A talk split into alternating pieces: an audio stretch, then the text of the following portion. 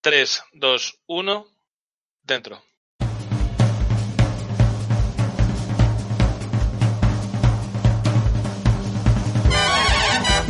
Buenas tardes y bienvenidos a Downgrade, el podcast con mayor carga vírica de iVoox. En el programa de hoy, condicionados por la más rabiosa actualidad, vamos a tener un programa especial de cuarentena, porque después de las noticias y el análisis, os haremos las recomendaciones downgrade para pasar una buena cuarentena. Y esto no sería posible sin la gente que está al otro lado de la línea de internet conmigo, porque están por ahí Bea y Miguel. Hola. Buenas. Oye, ¿qué hacéis, ¿qué hacéis en el mismo micro? ¿Incluso lejos? ¿Que vivís juntos o qué? ¿Tenéis algo que contar? Tenemos algo que contar, sí. Sí, es que me pillo aquí la cuarentena y ya no puedo moverme. Vaya Claro, por Dios. fuiste, fuiste a por sal y Claro. llegaste ahí. También está por el otro lado, está Yoyo. Hola, ¿qué tal? Buenas. También está Rafael. Hola, ¿qué tal? César. Dime hola. Aquí estamos. Hoy te tengo puesto como en la mesa, pero realmente en la mesa estamos todos. Todos somos la mesa, todos somos la mesa. Y también está hablando muy cerca del micro Carlos. Aquí estoy teletrabajando. Pues eso, habla un poco más lejos del micro. Bu. Cuando puedas. Y también un saludo para Allende de los Mares, David Rodríguez, que está con nosotros. Y venga, por favor, un aplauso como si fuese un trabajador sanitario. Eh, eh, que ya era hora de que David estuviese por aquí. Bueno, pues 3, 2, 1, ya está la tontería echada. Empieza Downgrade. Esta noche abra tu corazón. Los Nintendos, Sega,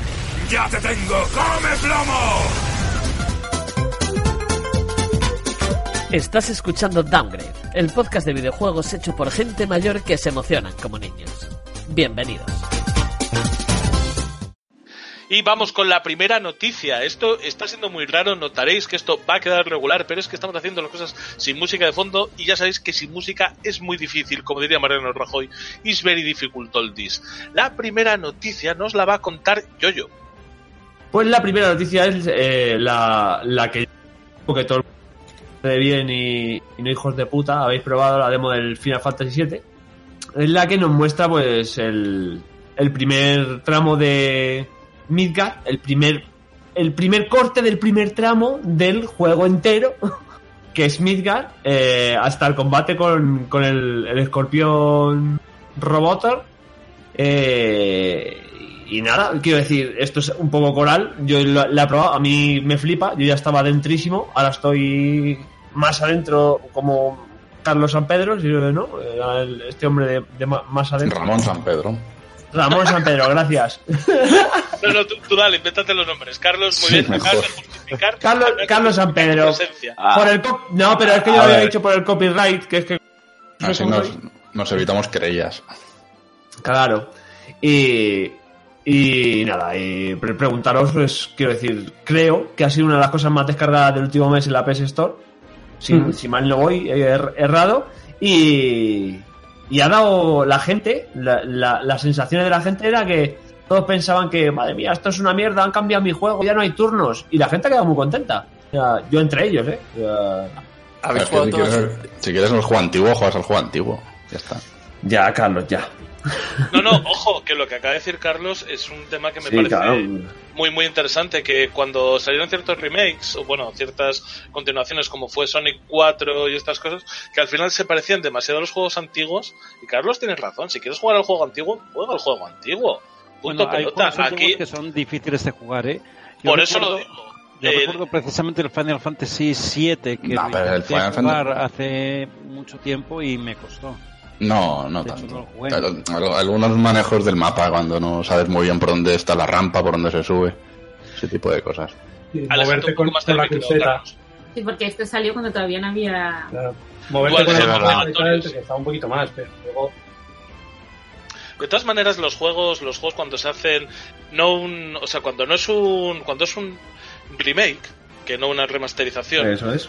yo sí que creo que es casi deber de la, de la compañía editora tratar de darle alguna mejora, alguna adaptación a los tiempos, porque si no haces un remaster y punto. Entonces, hombre, mm, lo que pasa es que yo reconozco que no soy de Final Fantasy y no sé a la gente cuánto le puede descolocar el que se haya prescindido de los turnos, pero eso me lo tenéis que decir vosotros. Eh, Si, si os Hombre, yo descoloca. soy muy de turnos, pero no me parece mal la mezcla esta rara que han hecho. Se, Lo se que puede, pasa es se que puede cambia, activar, pasa de ¿no? ser un juego de estrategia a un juego de acción. Pero ¿No se eso no pasaba con el 15. Sí. Yo, yo creo que con Pero este. el que siempre ha sido de acción. Eh, sí, eh, quiero decir, pero aquí yo le veo el componente, han retocado, cierto es que se parece mucho a 15, pero han retocado un poco el, el sistema de combate y sí que tengo cierta, cierta mm, sensación de, de estrategia. Sobre todo a la hora de tirar las magias y las, los objetos para curarte y para, para resucitar cuando la mocha a alguno, ¿sabes? Del grupo y esas cosas. Sí que tiene ese punto, porque te ralentiza, cuando seleccionas magia u objeto, se te ralentiza y tienes ese segundo para pensar y decir, mm, ¿esto o lo otro? Si no está parado del todo, es como una ralentización que es como tienes que pensar rapidito, pero también tienes suficiente tiempo para, para reaccionar y Claro. para pensar las acciones de Eso es. antes y después.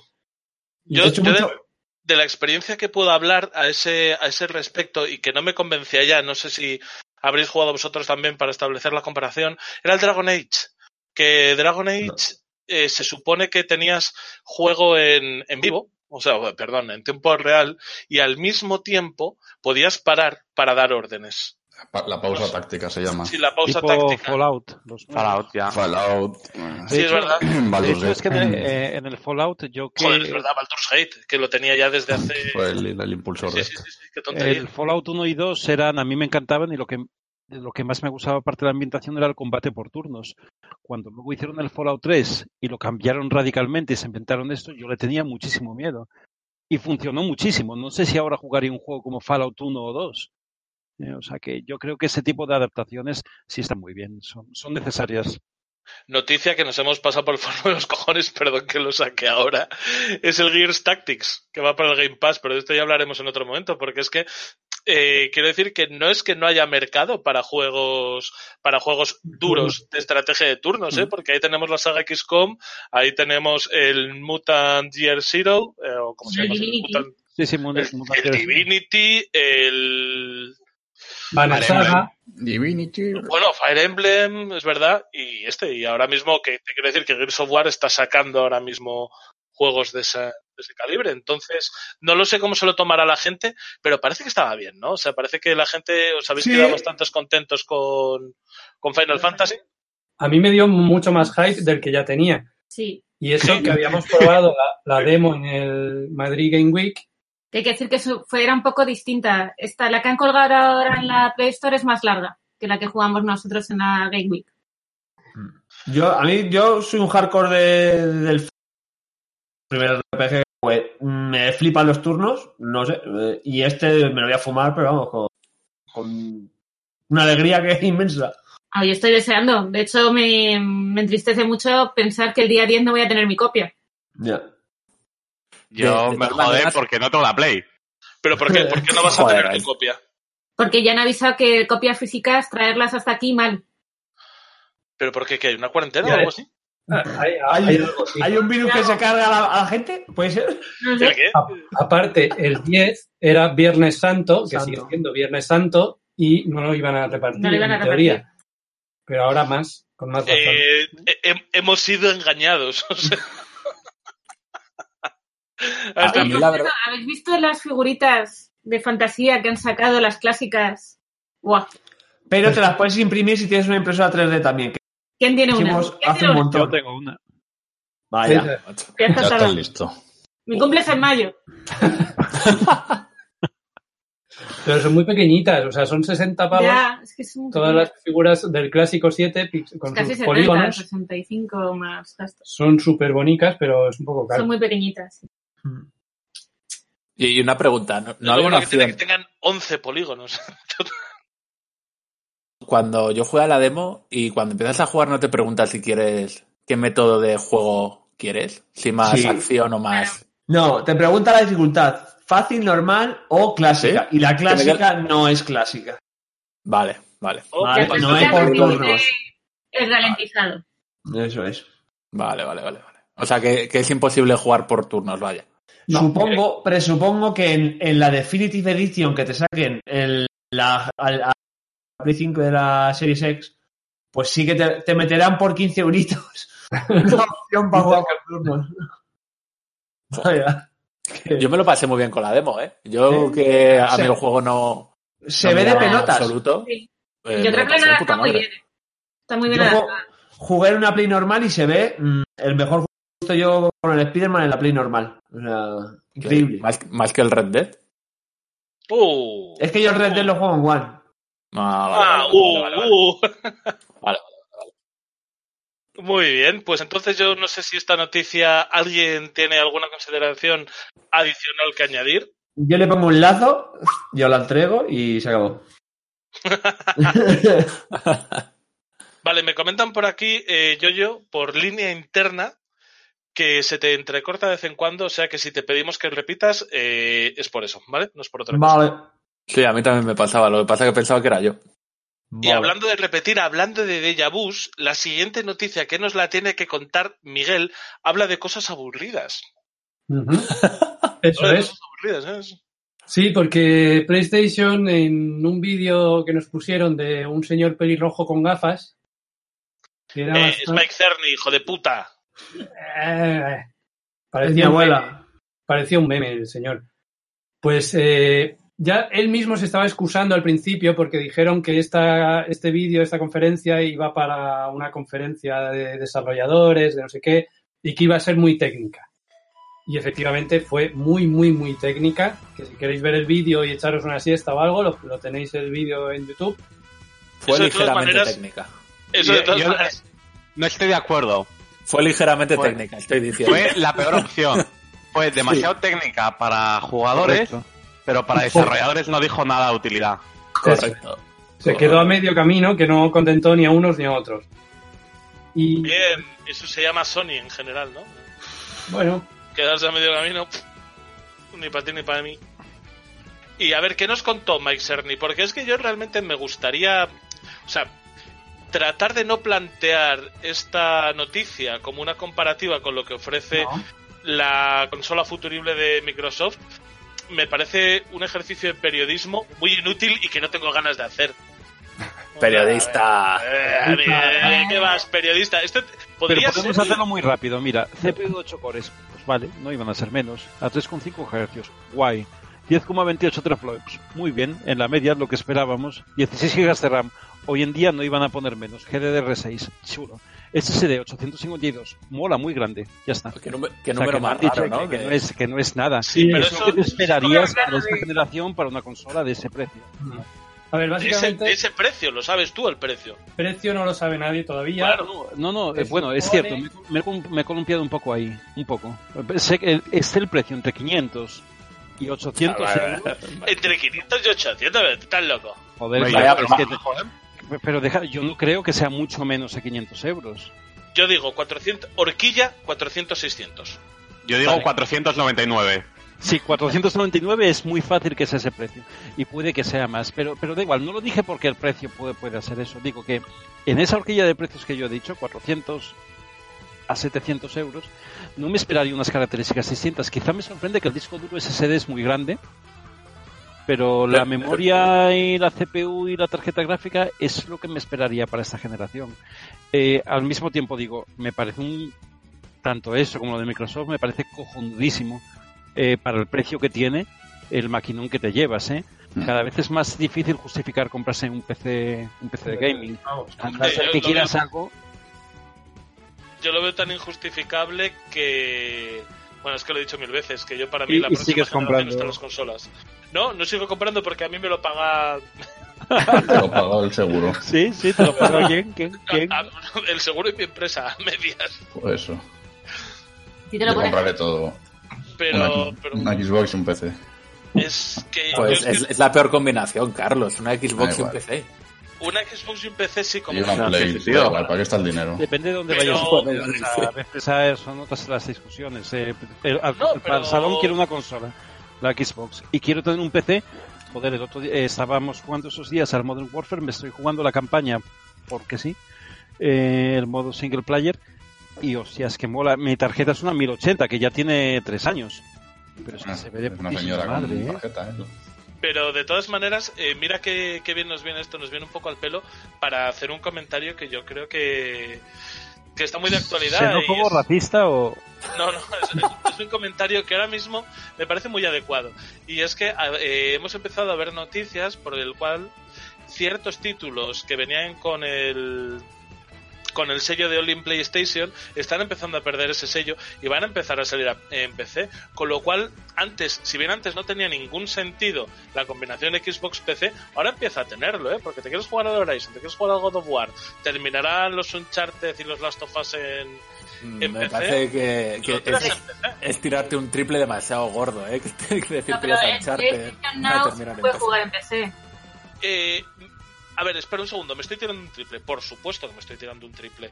Porque no hay ninguna confirmación oficial más allá que el de Horizon.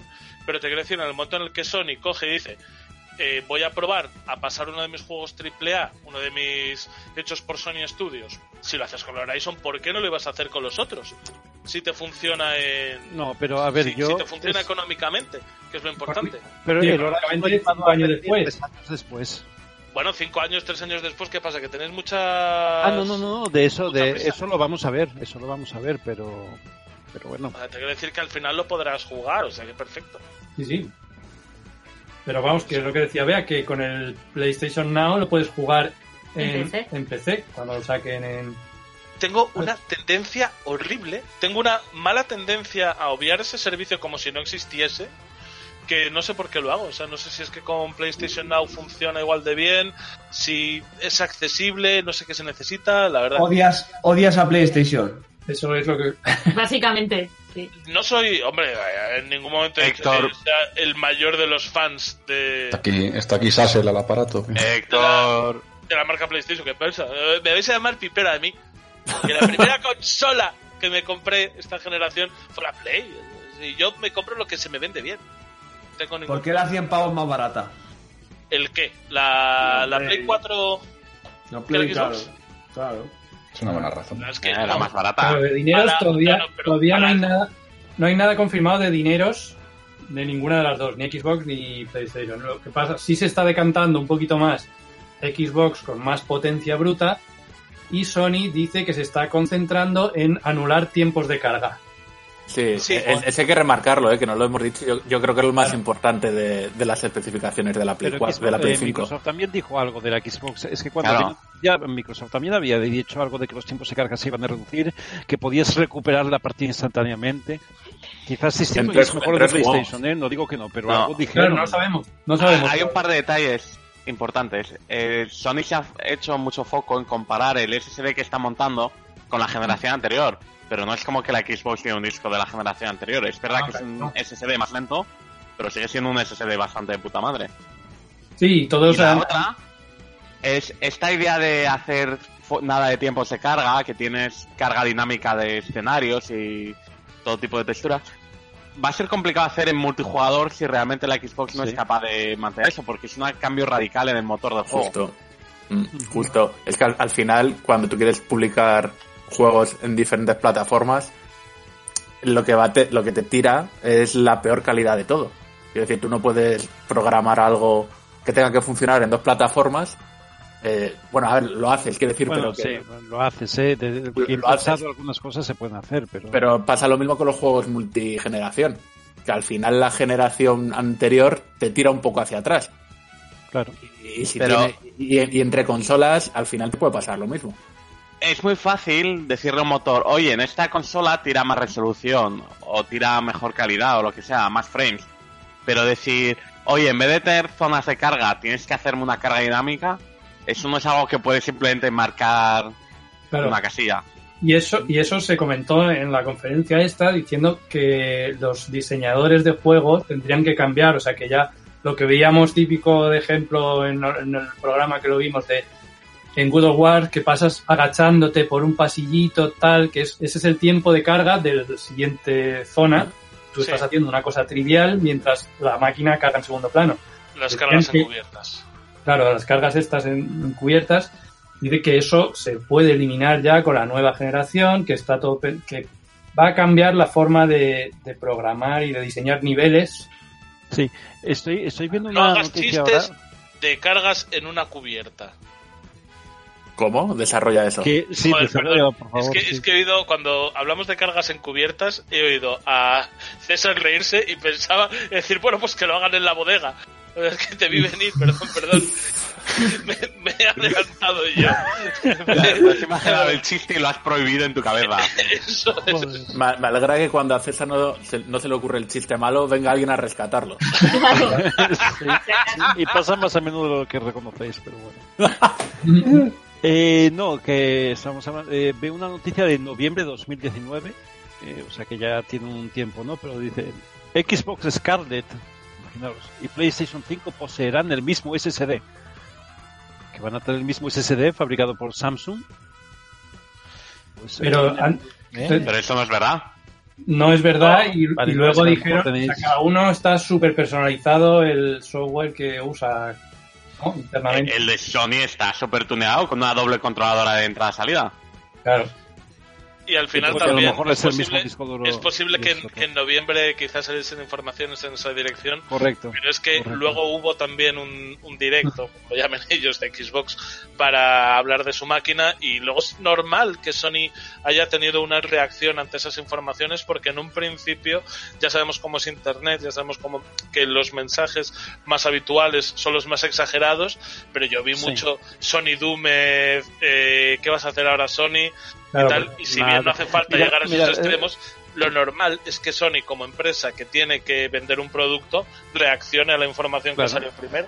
Y eso, Mi- es lo que, mi única y eso es lo duda- que hicieron cuando, perdona David, cuando cuando el lanzamiento de la Xbox One y, y- la PlayStation 4, ¿no? Pues evidentemente esa es la estrategia que siguió Sony y siguió muy bien. Con la diferencia de que ahora estamos hablando de características técnicas que realmente no va a haber mucha diferencia técnica entre una consola y otra. Eh, puede que la haya, ¿eh? Y a lo mejor hay, no sé, un 20%, yo qué sé. Lo importante ahora es que eh, la, la consola que más se va a vender es la que más convenza a la gente en cuanto a servicios, juegos, catálogo. La, la, la lucha es el catálogo de, de exclusivos de, de Sony, seguramente contra el servicio del Xbox, el Game Pass de Microsoft. Técnicamente Justamente. no va, no va a decidir nada.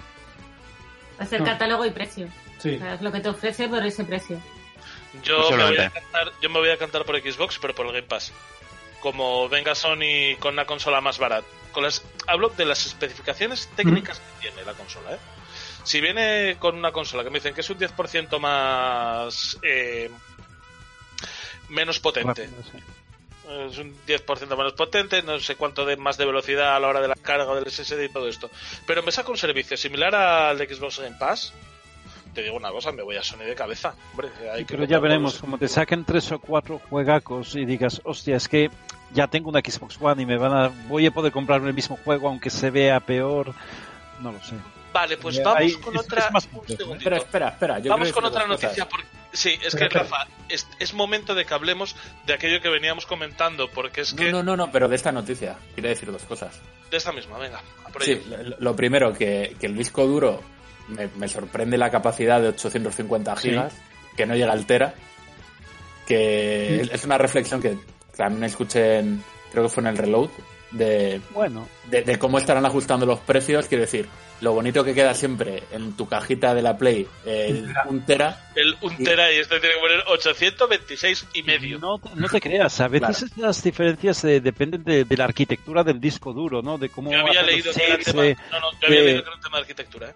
claro, eh, de, de qué chips de memoria tienen, cómo los ponen, eh, etcétera, ¿no? Ah. Eh, es habitual en los, en los discos en los discos de estado sólido que no tengan múltiples potencias de dos los tamaños. Ya, ya, hay- pero bueno, pero, digo el simbolismo, ¿no? El, el- el llegar a... Joder, el, el- Sí, quedarse pero es ahí... que, es que a lo mejor el subir de 850 a un tera y que dé el mismo rendimiento que el de 840 supone 100 pavos más. No, no, pues por Y eso el, hay un detalle- la reflexión que estoy diciendo, que cómo estarán ajustando los precios para no poder llegar a ese tera. No, hay un detalle que yo creo que puede incluso ser verdad. Esta gente está utilizando dos controladores a la vez, como si fuera una especie de disco en RAID. Es posible que el disco sea de un, de un tera, pero luego haya 150 gigas que tienen que tener copiados en dos veces en el disco. Para David, que cada una de las controladoras puedan acceder. David, Entonces, un disco de un. Perdón, eh, una cosita súper interesante lo que estás diciendo, con lo cual retoma desde donde quieras, pero ten cuidado que me estás entrando dos veces. No sé si es por, los alta- eh, por el micrófono de alguien o qué. Eso es que estás un poco altito. Sigue, por favor, que era, creo, lo más inteligente. Estás un poco subidito. pero creo que es la única consideración técnica aceptable que estamos haciendo en este programa es lo que estás hablando de los dos controladores. Sigue, por Vale. favor. Efectivamente, conseguir 850 gigas no es fácil. Es posible que tengamos un disco de un tera y que por motivos de arquitectura haya 150 gigas que tienen que tener copiados dos veces en el disco. Porque tienen dos controladoras accediendo al disco. Entonces, es posible que quieras tener el sistema operativo o alguna otra cosa duplicado dos. Esa puede ser una explicación. No sé si es verdad, pero tiene más sentido que un tamaño de disco que nunca hemos visto.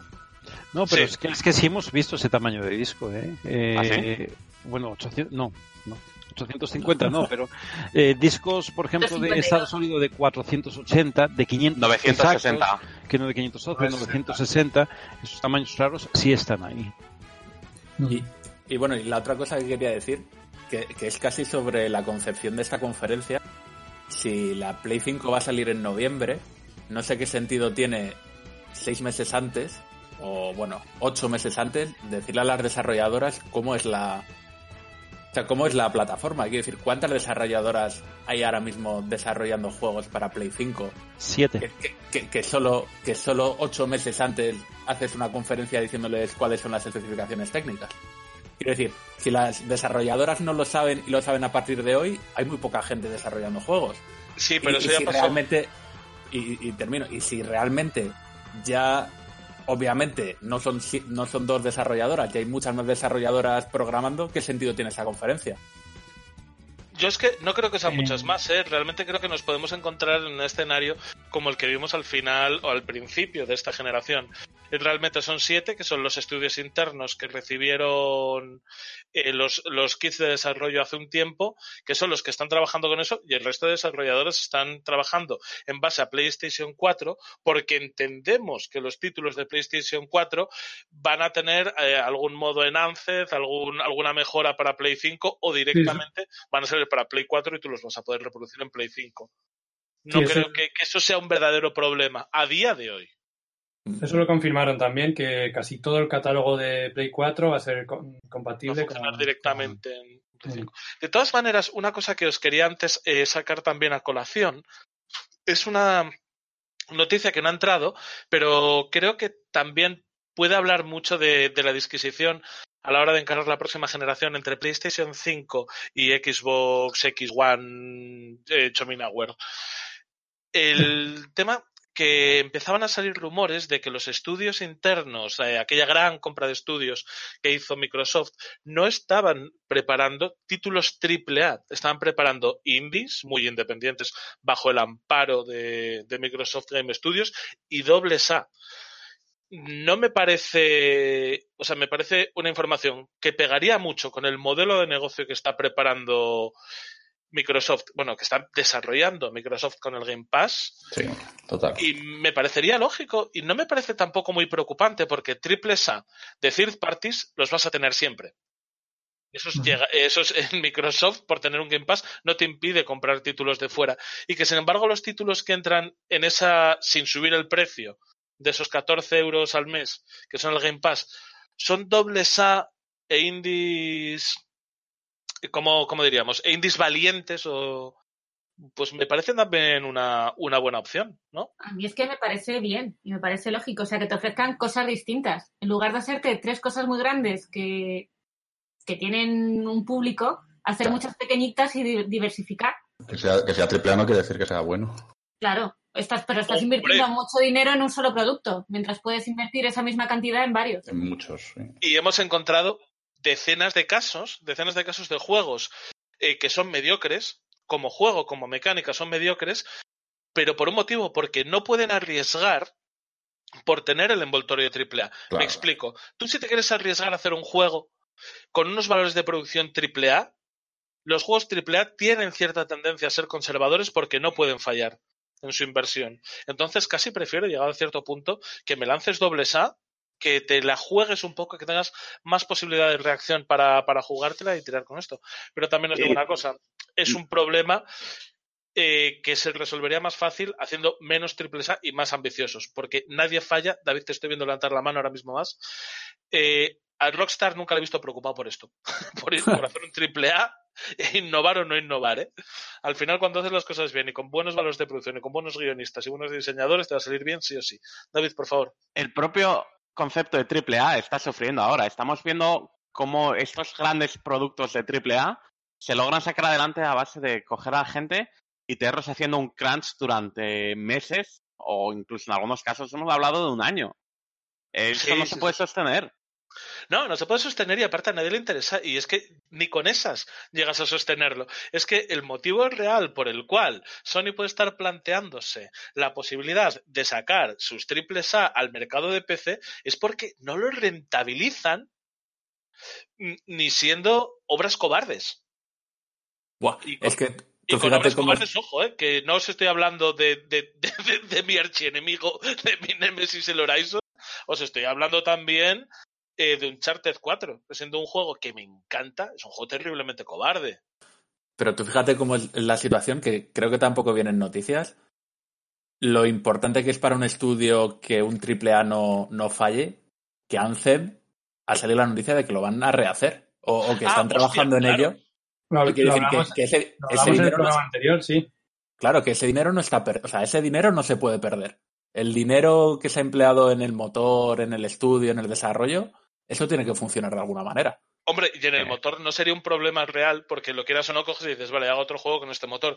Pero es que ni tan siquiera el motor en Anthem era, era un motor exprofeso para Anthem, sino que era el propio. No me acuerdo. Frostbite. Frostbite. El Frostbite. De- de- el Frostbite de, de EA. Es simplemente el tiempo invertido en Claro. preparar eso que han dicho, no funciona, tíos, vamos a darle una Todos los vuelta assets, y la- o sea, relanzarlos. simplemente el de definir los personajes, escribir todo, eh, eso ya es muchísimo dinero. el- invertido, ¿eh? El fracaso de un AAA de una compañía.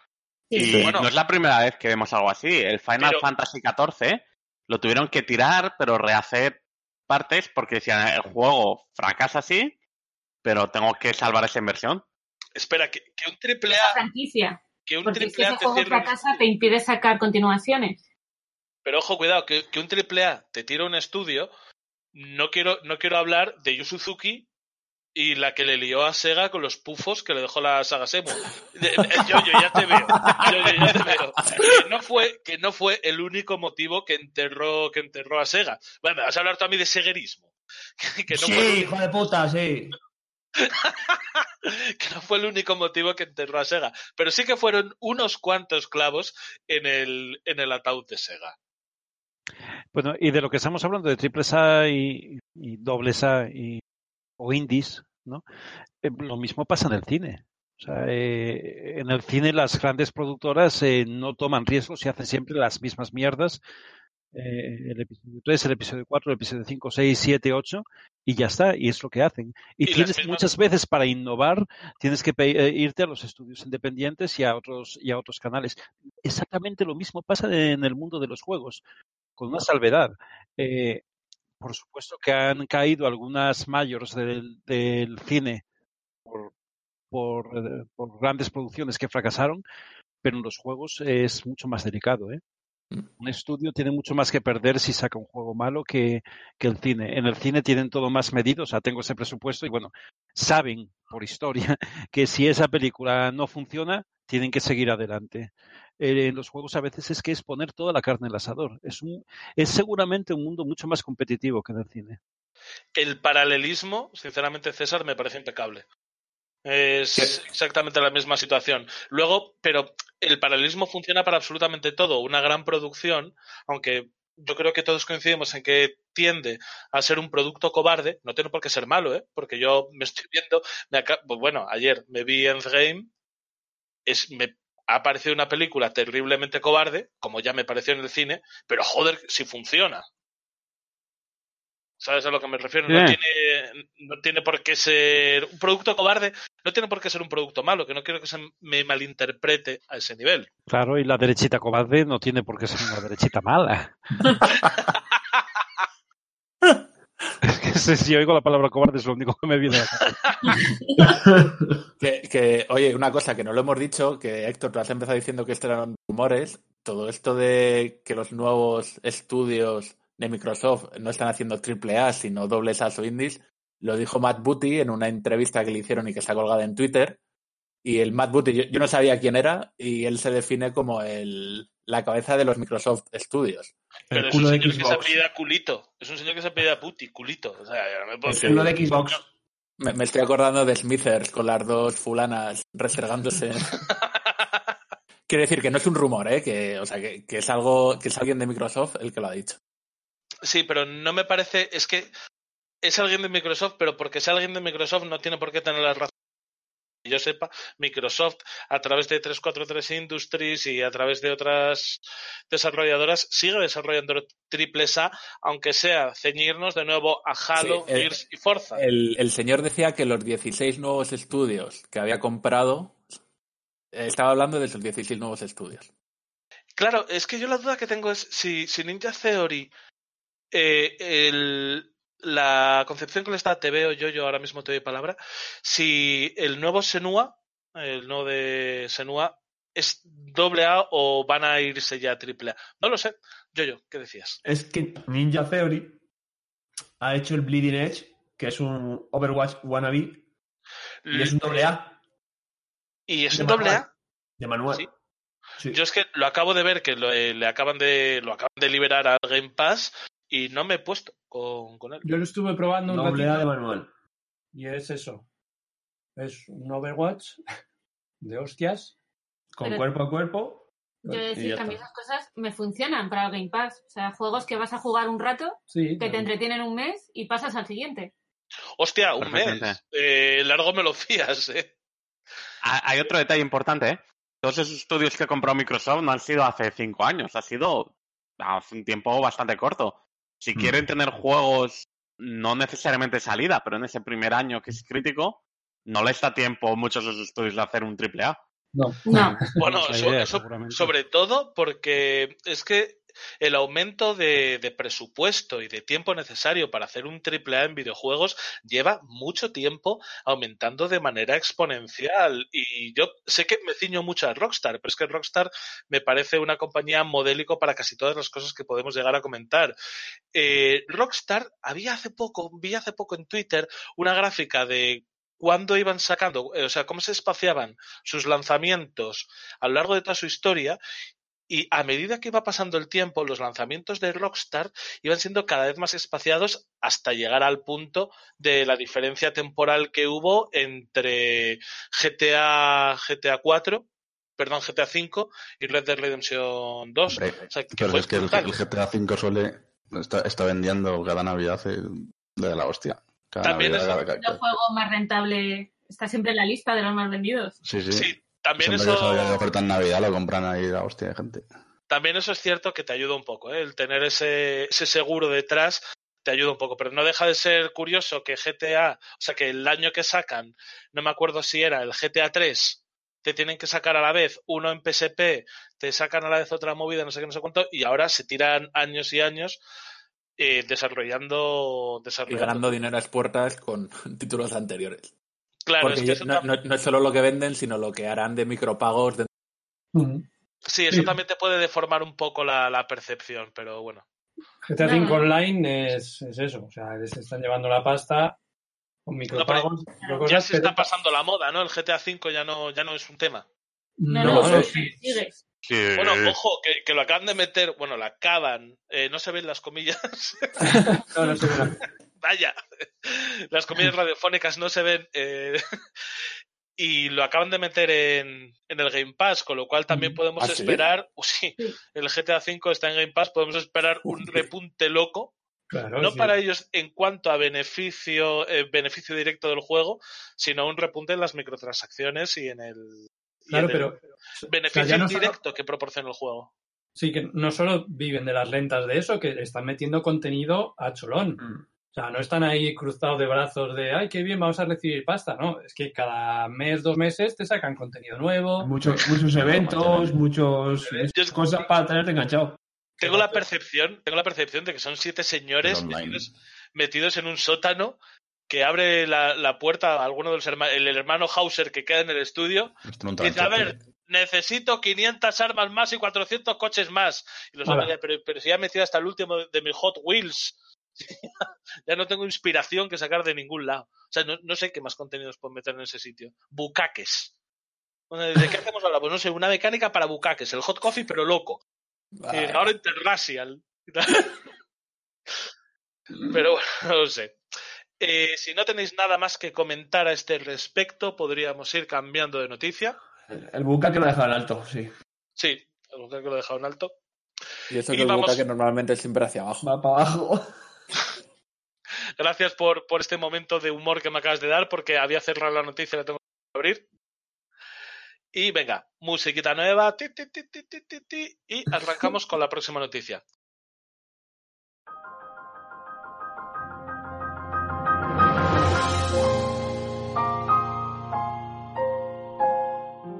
Y continuamos con Downgrade después de, de pausa técnica, de pausa para aplaudir a los servicios sanitarios y para aplaudir a nuestros propios servicios cervezarios.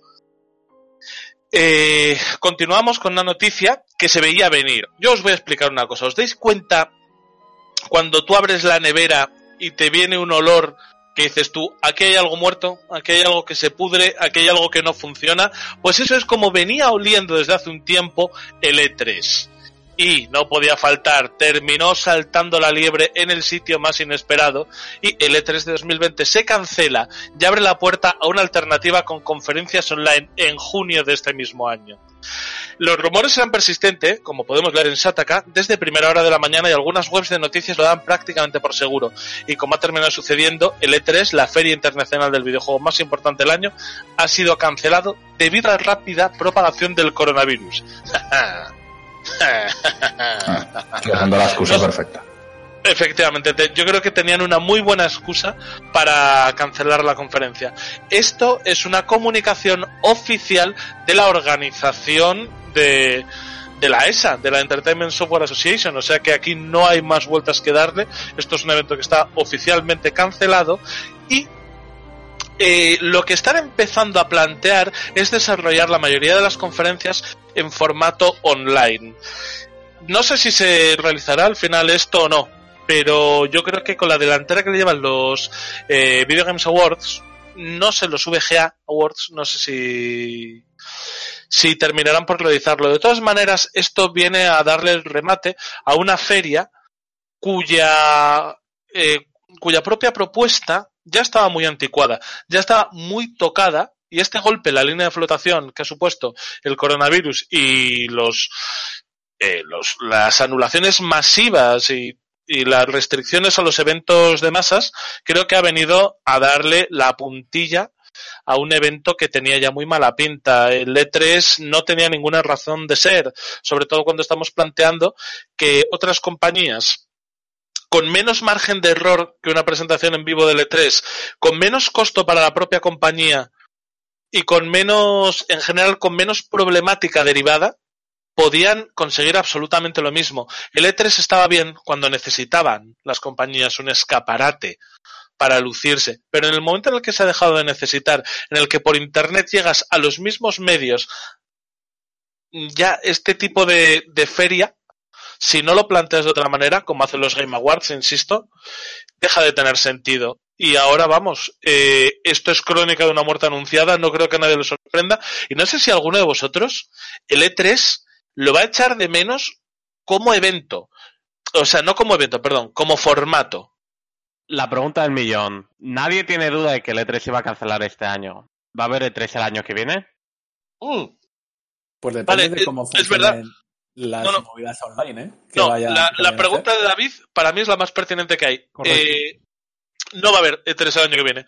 Se lo han sacado de encima este año y el año que viene no va a haber porque o no va a haber o no va a haber para nada eh, nada cercano al formato que conocemos. A ver, yo Mi, creo mi que va- apuesta, el año que viene va a haber E3, va a ser una mierda con todas las grandes que no se van a presentar, excepto una, al azar, y dentro de dos años ya no tenemos E3. O queda algo que, que, vamos, que dices tú, no le importa a nadie ya lo que es. Yo creo que va a depender de los. A ver, no hay E3, pero las compañías sí que van a sacar sus propios vídeos. Entonces, el que haya tres el próximo año yo creo que va a depender de, del movimiento que genere la publicación de estos vídeos. Creo que durante un tiempo las empresas van a aprovechar para hacer anuncios online cerca de las mismas fechas, compitiendo unas con otras mientras la gente está todavía prestando Claro. atención. Yo creo que Nintendo van a- hacía con el Nintendo Direct a la misma fecha que el E3. Eh, Nada, que el, el E3 realmente como, como formato queda completamente obsoleto. Yo creo que este año sí que, o sea, ¿para qué vas a ceñirte a una fecha cuando tú puedes anunciar una fecha en el momento que quieras y las otras compañías pueden reprogramar en función de lo que tú vayas a hacer? Ya lo venía haciendo, como decía David, eh, Nintendo con el Nintendo Direct que lo programaba un poco en función de lo que fuesen a hacer las otras compañías. Yo no creo que vaya que vaya a cambiar esto.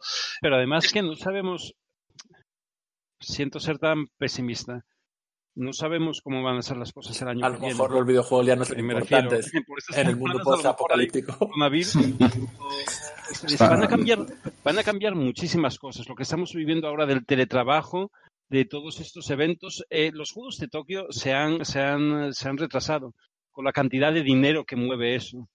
Mucho más seguramente que el E3, no lo sé. Entiendo que sí. Entonces, eh, los eventos en general multitudinarios, eh, ¿qué tracción van a tener a partir de ahora? Pues, pues igual eso es la gran la, la estocada final y que seguramente eh, lo que dice David tenga razón, pero no descartemos que el año que viene no haya tres o que se redefina el E3. Un E3 por Discord, yo qué sé. Todo por Skype. O sea, es hacer una multiconferencia, cada uno desde su casa haciendo su movida, es un Pues- vídeo grabado.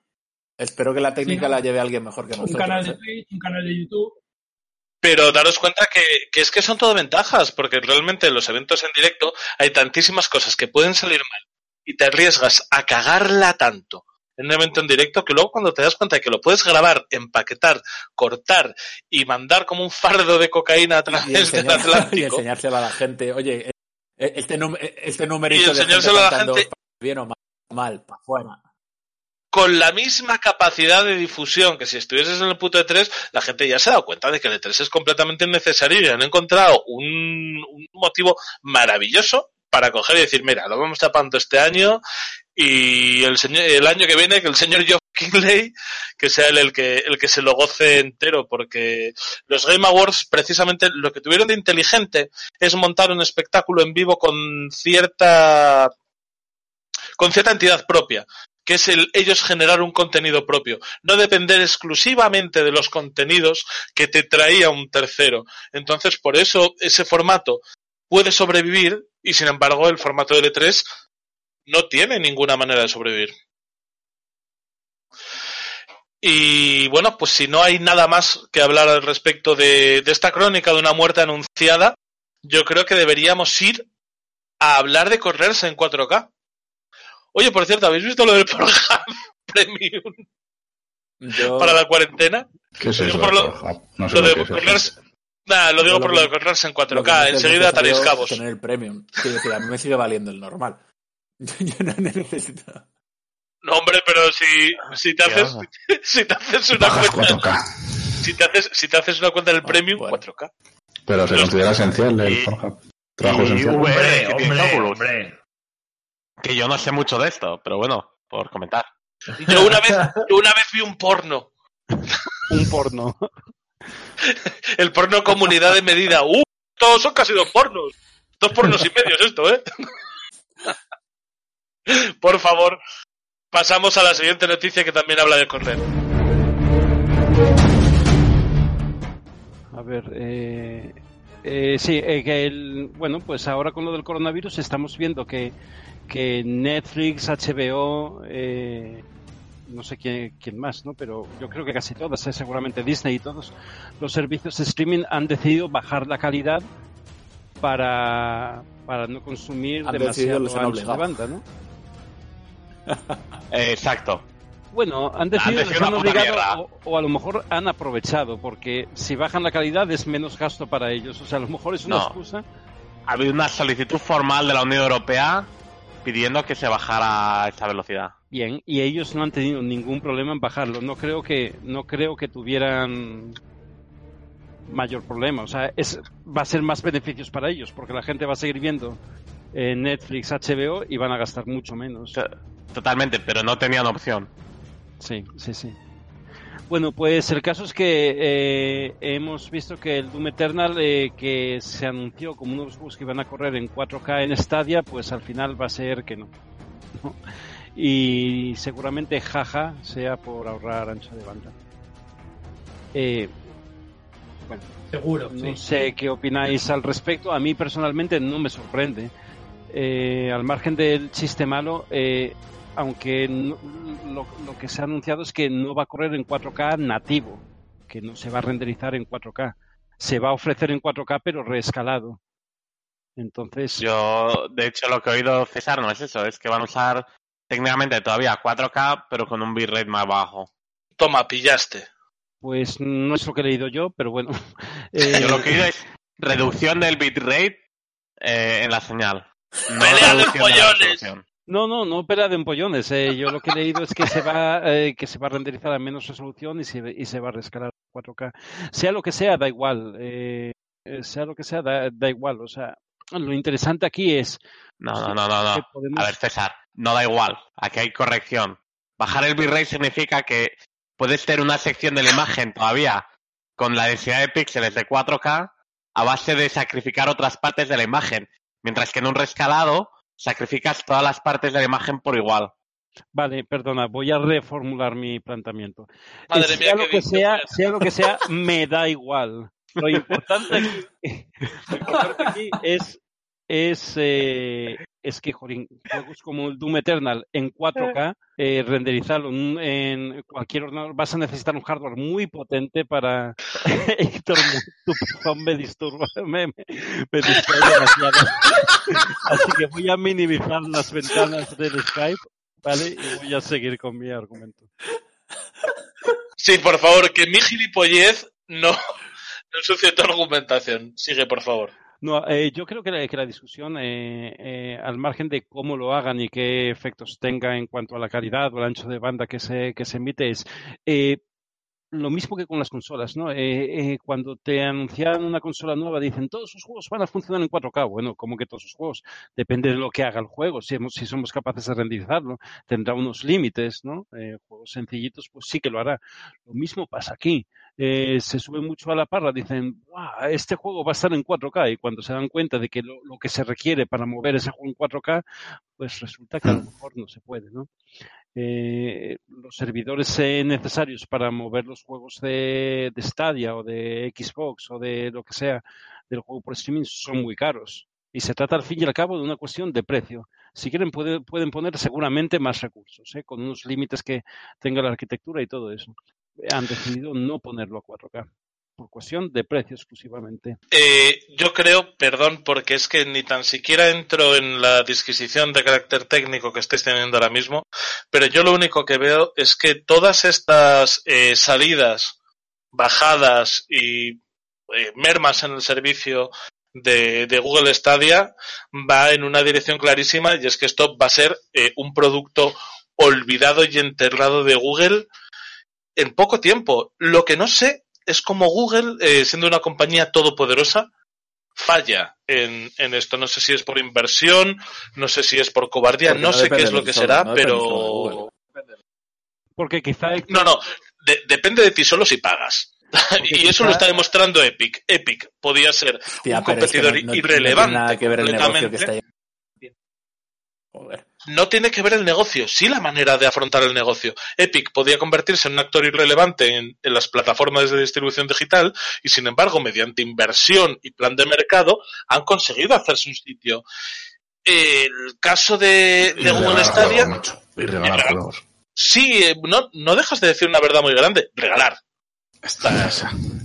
Regalar, Eh, no sé, regalar quizá- no deja de ser invertir. eh, Sí, quizá claro, en Google también hay un gilipollas que no entiende de videojuegos, o quizá, eh, como en Microsoft, o quizá todo esto es muchísimo, muchísimo más complejo de lo que nosotros podemos llegar a entender. ¿eh? Hay, hay no. muchas dinámicas y hay muchas historias, no solo técnicas, sino empresariales como eso. Y no digo que no sea un error, pero desde, desde nuestra perspectiva es, es, es muy fácil. ¿no?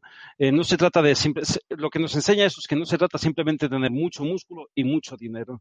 Sacar un servicio como este es muy complicado. Microsoft a lo mejor eh, triunfa no, no solo técnicamente, que técnicamente lo tiene más que resuelto, pero, pero por los temas del Game Pass y todo lo que ha ido sembrando a lo largo de este año, de estos años. Eh, Google a lo mejor le falta todavía mucho. Igual que Nvidia. Nvidia quitaron el servicio de GeForce Now eh, porque se les están yendo todos. Porque a lo mejor no ven su modelo de negocio. No, no, no, no, no les cuadra. Tienen otras alternativas. ¿Por qué Google saca las cosas como las saca en Stadia? ¿Cuál ha sido su movimiento para lanzar el servicio? Si lo han sacado demasiado pronto, podemos, podemos analizarlo, podemos estudiarlo, discutirlo y para eso estamos aquí. Pero, pero bueno, sabiendo que por detrás hay cosas que se nos escapan totalmente. Carlos, si tienes fácil el mutearte y desmutearte, muteate y desmuteate solo para hablar. Eh, ruido. se oye. Ruido, pero mucho. Mucho. Sí, sí, sí. Sí. sí. Muchísimo. Además se te oye la respiración, eso es por un tema de sensibilidad del micro. Joder. O cuando das, o cuando haces un Golpe pequeño ruido, un entra. golpe, un movimiento. Vale, vale, vale, vale. Vale, pues entonces, eh, ¿tenemos algo más de... eh, ¿Tenemos algo más que comentar de esta noticia? ¿Podemos pasar a la siguiente? ¡Uy! ¿Qué siguiente? Entramos al análisis.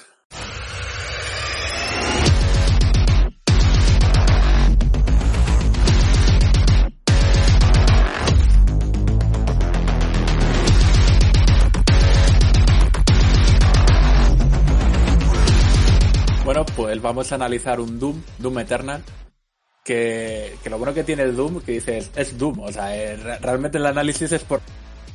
Todo el mundo sabe lo que es un Doom. En, en Doom, y esto es curioso, eres un señor que viene de Marte al planeta Tierra, que lo encuentras en un apocalíptico, que por lo que sea es más o menos lo que está pasando ahora. en la vida, ¿no? Y, y yo sobre todo lo que quiero hablar de Doom no voy a seguir, o voy a intentar no seguir el guion que tenemos preparado, porque todo Doom se puede resumir en la jugada, bueno, en, la plantilla de la plantilla de análisis. A fillo de puta, ahora sí me entiendo.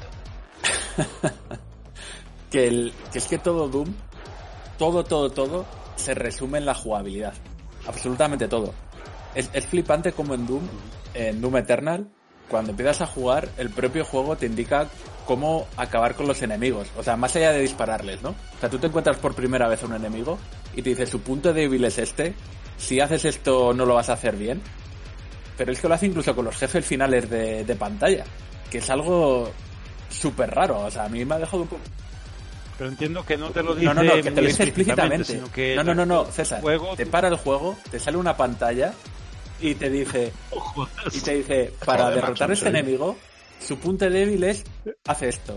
Si haces esto otro, eh, la vas a cagar porque el enemigo va a reaccionar haciéndote esta movida. Confía tanto en su jugabilidad Claro, claro. que es capaz de, o sea, Efectivamente. que, que te lo... Es que, Vale, vale. ¿Y tu tesis, Rafa, por dónde vas a seguir? Es que es pues, bueno a ver, eh, a mí, a mí, Para- a mí me parece para- guay. es.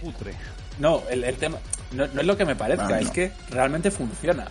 O sea, el tema es simplemente que tú decides, eh, en vez de, de estar tres intentos donde el enemigo te está matando, en descubrir cuál es su punto débil y a partir de ahí ya te lo sabes, eh, al juego le da igual. El juego, eh, Ya, lo que pasa es que tenemos tantos juegos ahora en los que simplemente para explicarte cómo lanzar las granadas, cómo hacer no sé qué tal, tienes un tutorial que está tan bien construido, en el que a través de la propia historia, la escena, te No, lo va no, no. contando todo, que me pa- a, a mí eso me parece un poco... no, pero ¿sabes qué pasa? Que al final sí que funciona.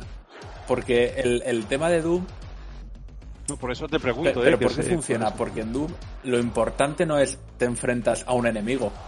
En Doom lo importante es te pongo 50 enemigos con los que te tienes que enfrentar. Eso, sí. Claro. Y entonces no pierdas el tiempo eh, descifrando cuál es su punto débil o cómo lo tienes que hacer.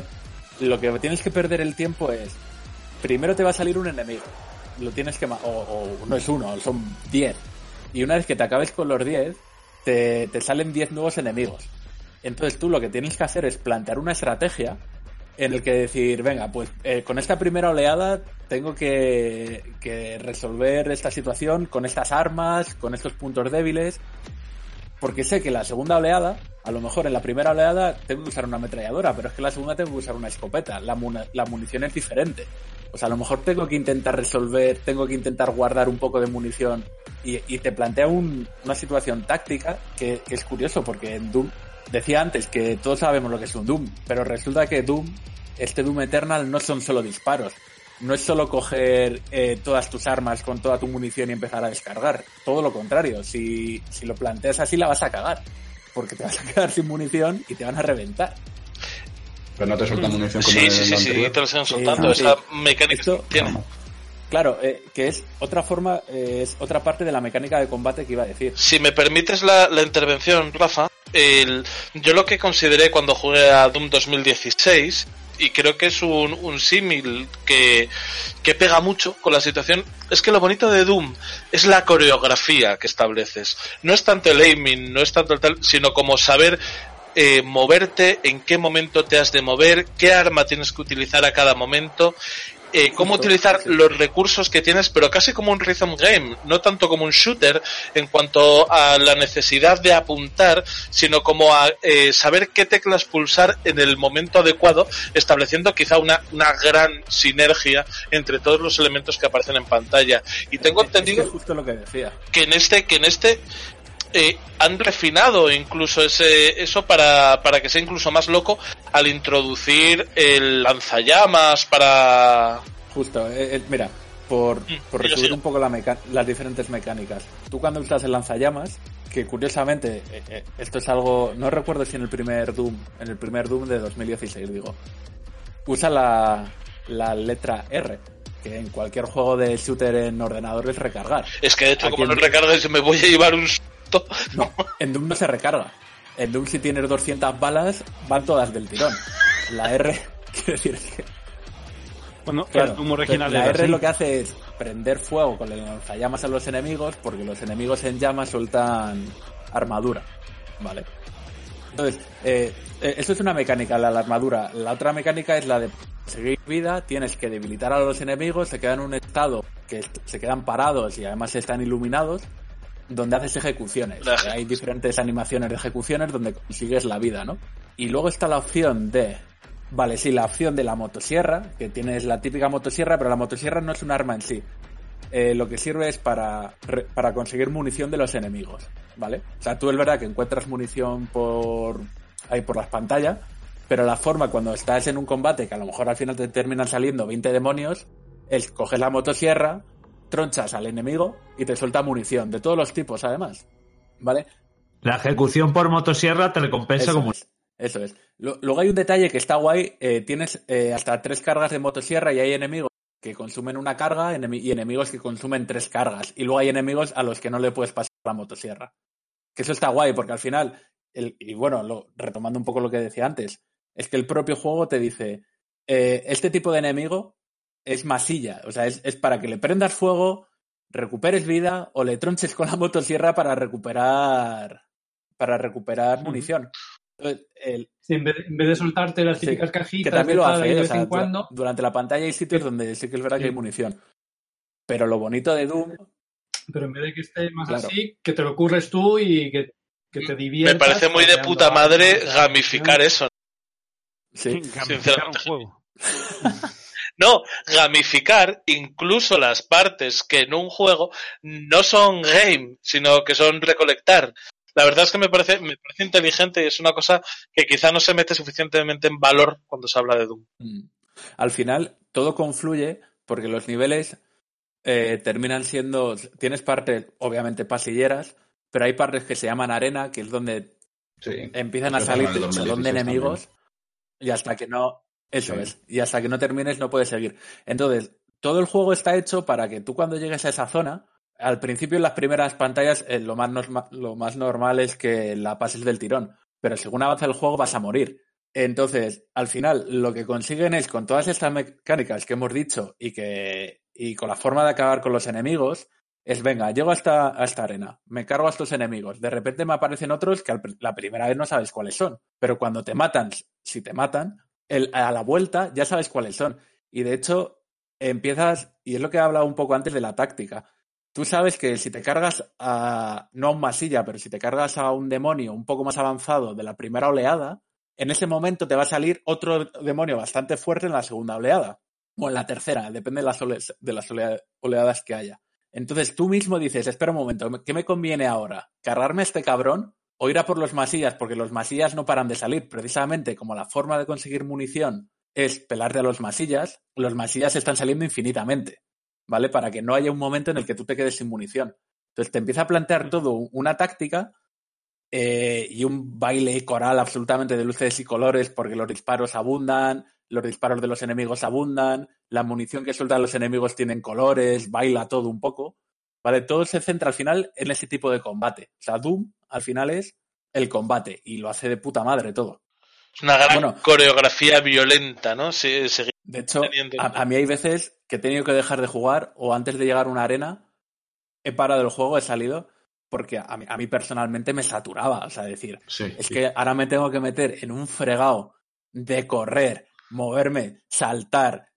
Claro, que, que me estaba volviendo loco diciendo, no, no, yo ahora mismo no puedo, yo ahora mismo tengo que descansar un momento eh, y, y volver en 10 minutos porque la, la cantidad de, de- de estímulos visuales que recibes, porque muchas veces lo recibes todo incluso sin darte cuenta. Es decir, tú vas enfocado a un enemigo y por el rabillo, en, bueno, el rabillo, en un lado de la pantalla ya has visto que algo ha explotado, ha soltado munición de colorines y dices, hostia, tengo que volver ahí en un rato.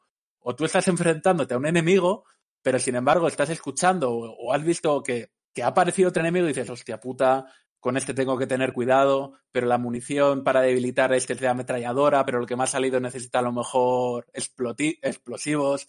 Entonces eh, empiezas a darle vueltas a todo, ¿vale? Mientras vas corriendo, porque, bueno, en Doom no te puedes quedar parado. Me- En Doom si te quedas parado estás muerto. Entonces tienes que correr, saltar. No recuerdo si en el... Como en España en estos Lo veo un poco como el capítulo de los Simpson que iban a Japón y tenían epilepsia al mirar unos dibujos y tal. Lo veo todo un poco así, ¿no? Tirarse al suelo Pues, pues más o menos, ¿eh? con los No ojos en blanco si- y echando espumarajos por la boca.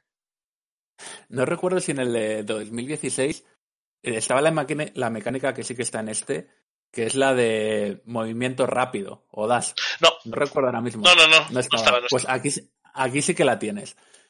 Eh, entonces, claro, aparte del doble salto, tienes dash o doble dash. O sea, eh, es todo loquísimo. Y que- quería decir una cosa también justo con esto.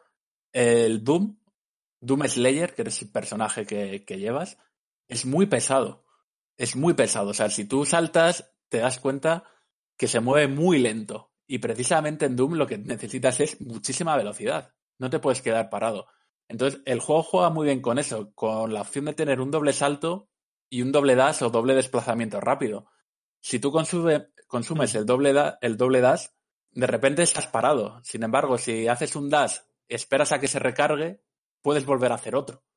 Entonces, eh, se combina todo para, para ser al final una máquina de matar súper rápida, que lo tienes que hacer todo de puta madre, tienes que ir cambiando de arma en función del enemigo, en función del, del enemigo que incluso se te haya acercado, porque tú puedes subir del enemigo, pero hay enemigos que van follados a por ti a matarte en el cuerpo a cuerpo.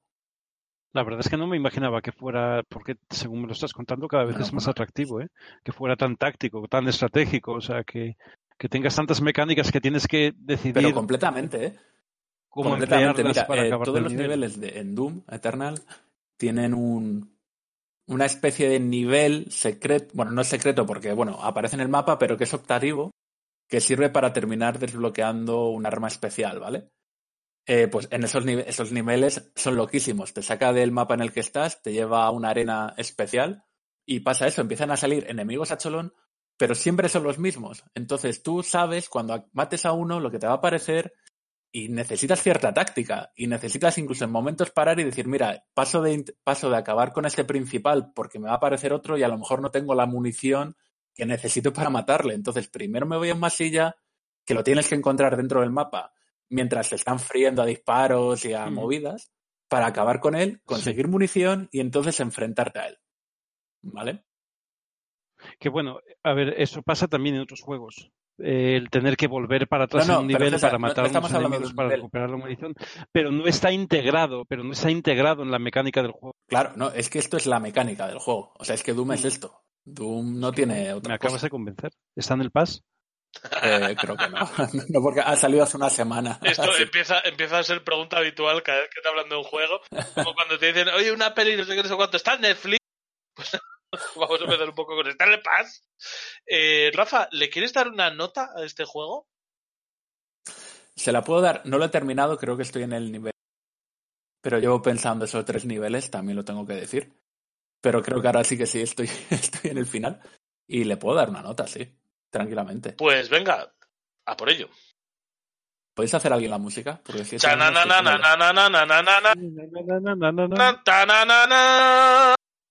Le doy un 9. Toma ya.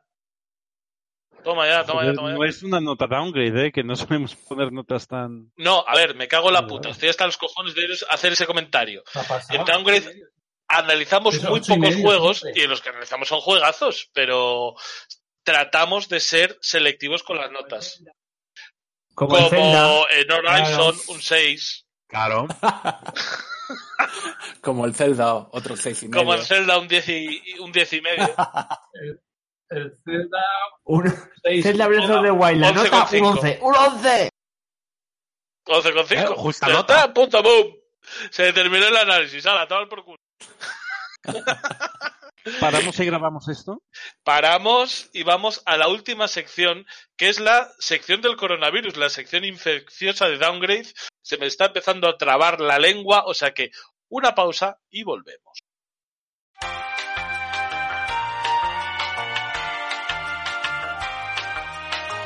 Y vamos con la última parte de, este programa especial, especial Quédate en tu puta casa, que es lo que yo he llamado en el guion el corte 05, la cuarentena.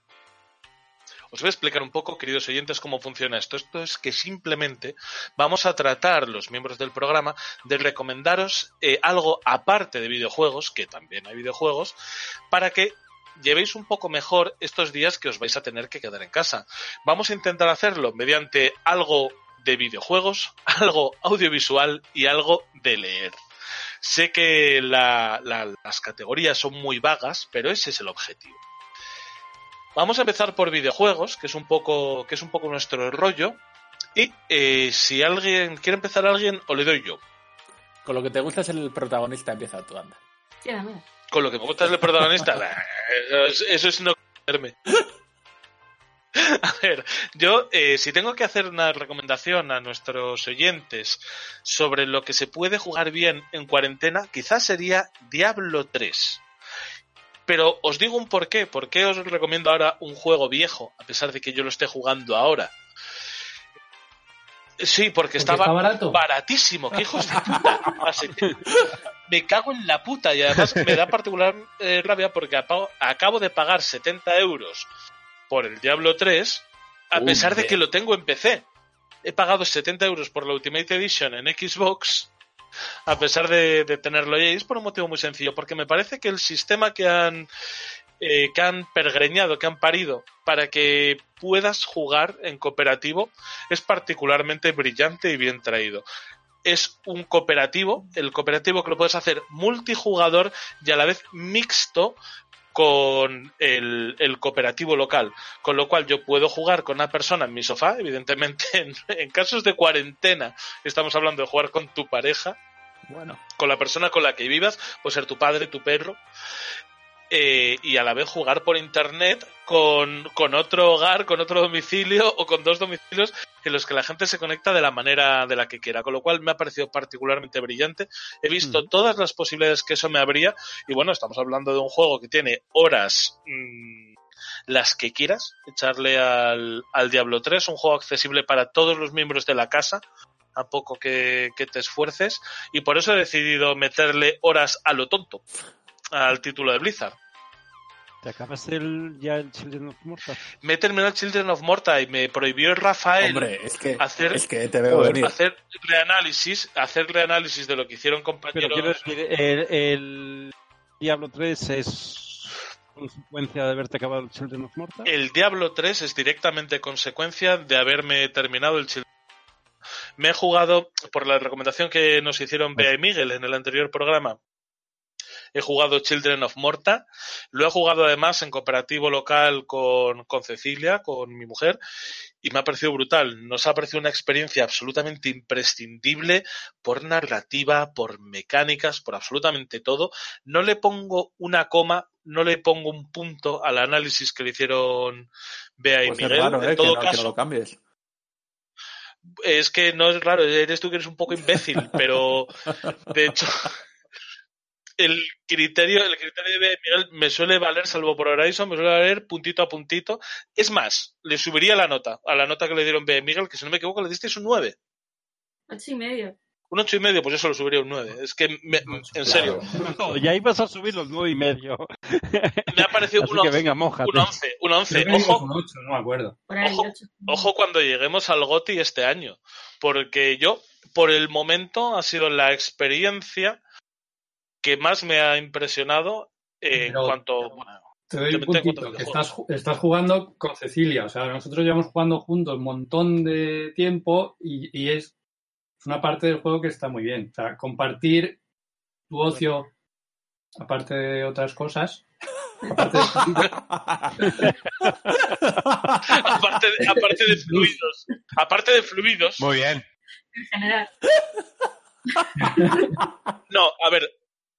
Entiendo a la perfección lo que dices. Quizá para mí es particularmente impresionante. Es el mejor Es análisis. particularmente, es particularmente bueno porque yo he podido jugar un juego de principio a fin eh, Con- con, con Cecilia. No es cierto que sea el primero porque nos hemos jugado el Overcook, nos hemos jugado el Luigi's Mansion. Eh, Cecilia no es para nada una novata en el tema de los videojuegos. No es una persona tan dedicada como nosotros, pero poco a poco le va cogiendo mano. Y le gustó tantísimo el, el Overcook, dice hijo de puta. el sobrepollas me puso por línea interna el Overcook. Bien jugado, yo, yo. High five. que os quiero decir que no es precisamente nueva en esto, sabe, sabe de videojuegos, más que, más que una persona completamente ajena, no es tan dedicada como nosotros, pero sí, y este juego, Children of Mortal, le gustó tanto, le gustó tanto la experiencia de un juego de acción isométrica, que en cuanto le enseñé vídeos del Diablo 3, dijo que a tope con ello, y hemos empezado hoy mismo, y a pesar de que yo ya me lo he jugado, ojo, yo me tenía el básico, el vanilla, que de hecho cuando salió estuvimos David y yo haciendo cola como imbéciles por Skype esperando a que abriesen los servidores hasta las tres y pico de la mañana. Una Error. ¿Cómo era? 34 Héctor. 43. Eh, Error 42. 42. Eh, cuando salga el 4, sí, sí, espero sí, que hagas cola conmigo. repetiremos, repetiremos hazaña. Repetiremos hazaña, pero sí, era era un poco eso. Y ahora me lo he reinstalado con Cecilia, me he pillado las expansiones perentorias, la del, eh, la del Nigromante y el Reaper of Souls, que espero que me den un poco de novedad. Bueno, por supuesto, no es para nada instalado y abierto hoy, no es para nada el juego al que dejé de jugar hace tres años, pero mm, ni se le parece. De hecho, Casi. en, en consola creo que, bueno, luego a lo mejor lo matizo, pero en consola es diferente a en PC, ¿eh? Tiene diferentes mecánicas. No, no, No. mecánicas no. ¿Eh? No, Funcionan las mecánicas son las temporadas. No, no, pero-. Bueno, luego, luego, bueno, es que no sé si adelantarlo, es que precisamente en el libro que a lo mejor luego recomendamos, hablan de esto, en el que voy a recomendar yo hablan de esto, dicen que la, versi- y la versión de, de consolas tiene mecánicas como esquivar o rodar o algo así que no tienes en la de PC. Sí. Eh, eso es una de las cosas que yo no sabía si era por el tiempo que había pasado. No, que era es de consola. Eso en PC no. No se puede esquivar en. Creo que no, ¿eh? Vale, pues entonces eso es una de las cosas que yo desconocía y tal. Pero bueno, de todas maneras, yo os digo que, salvo por quizá esos ajustes, no me parece un juego distinto. Me parece un juego distinto por todo lo que se ha incluido. Es que los menús, absolutamente todo está adaptado al mercado de consola. Está Y muy estoy- bien adaptado, ¿eh? Muy bien adaptado, me parece. por el, por el momento, a pesar del hostiazo que me ha supuesto gastarme 70 euros en un juego que ya tengo, que eso siempre es un juego de hace unos años ya, ¿eh? y que encima es de hace unos años, que, que no lo he encontrado más barato ni tan siquiera en G2A ni en Instant Gaming, así, así se las gasta Blizzard. Es que no lo bajan. Pues bueno, esperemos, precisamente creo que es un poco el espíritu de esta sección, ¿no? De la sección de qué hacer durante la, durante la cuarentena. Es un juego que no me hubiese planteado ni comprar ni gastar dinero en él en otra situación, pero ahora mismo, pues mira, ya que voy a estar horas aquí encerrado con mi mujer, por Dios. Ya que- Y solo un comentario, para el que no se quiera gastar 70 euros y esté en ordenador, todavía está Path of Exile como alternativa. No tengo Path of Exile, tío. Juego dificilísimo. tío. Eh, Yo me, me quedé en un sitio que no podía pasar. Difícil, pero oye, ahí está. es, es, no tiene nada que ver con lo que yo estoy diciendo. Pero por la cuestión es para jugarlo para jugarlo en consola y para sobre todo para darle un cooperativo local, un Claro. cooperativo online y sobre todo para tener un pozo de horas, de horas bien invertidas, porque además eh, son divertidas las horas que le metes a Diablo 3, pues oye, no puedo no puedo más que recomendarlo y quiero callarme ya y que hable el siguiente. Bueno, pues yo soy el siguiente en la lista que tenemos aquí, así que así Tú que has- le doy yo. Has tirado a polla gorda, ¿eh? Tú tampoco te has complicado. A polla gorda y polla, polla vieja. Eh, no, eh, a ver, yo tengo apuntado aquí, me había apuntado el Civilization 6, aunque eh, porque el 6 porque es el último Civilization y porque le metí muchas horas, ¿no? Y es El juego 6 es el que venía después del 5, ¿no? Y sí, antes del 7. sí, Eh, sorprendentemente sí. sí. Es De- la de precuela momento- del de 7. momento es, la- es la precuela del 7. No, a ver, eh, son juegos a los que me cansa, ¿no? Y yo había dejado de jugar porque, jugarlo cuando tienes que trabajar y todo eso, y tu tiempo de ocio lo quieres dedicar a otras cosas y probar cosas nuevas y tal, pues pues es jodido. Así que ahora yo creo que es un buen momento para recuperar este tipo de juegos. Que- digo Civilization o digo también los de Paradox, por ejemplo, o todos esos juegos de meterle horas.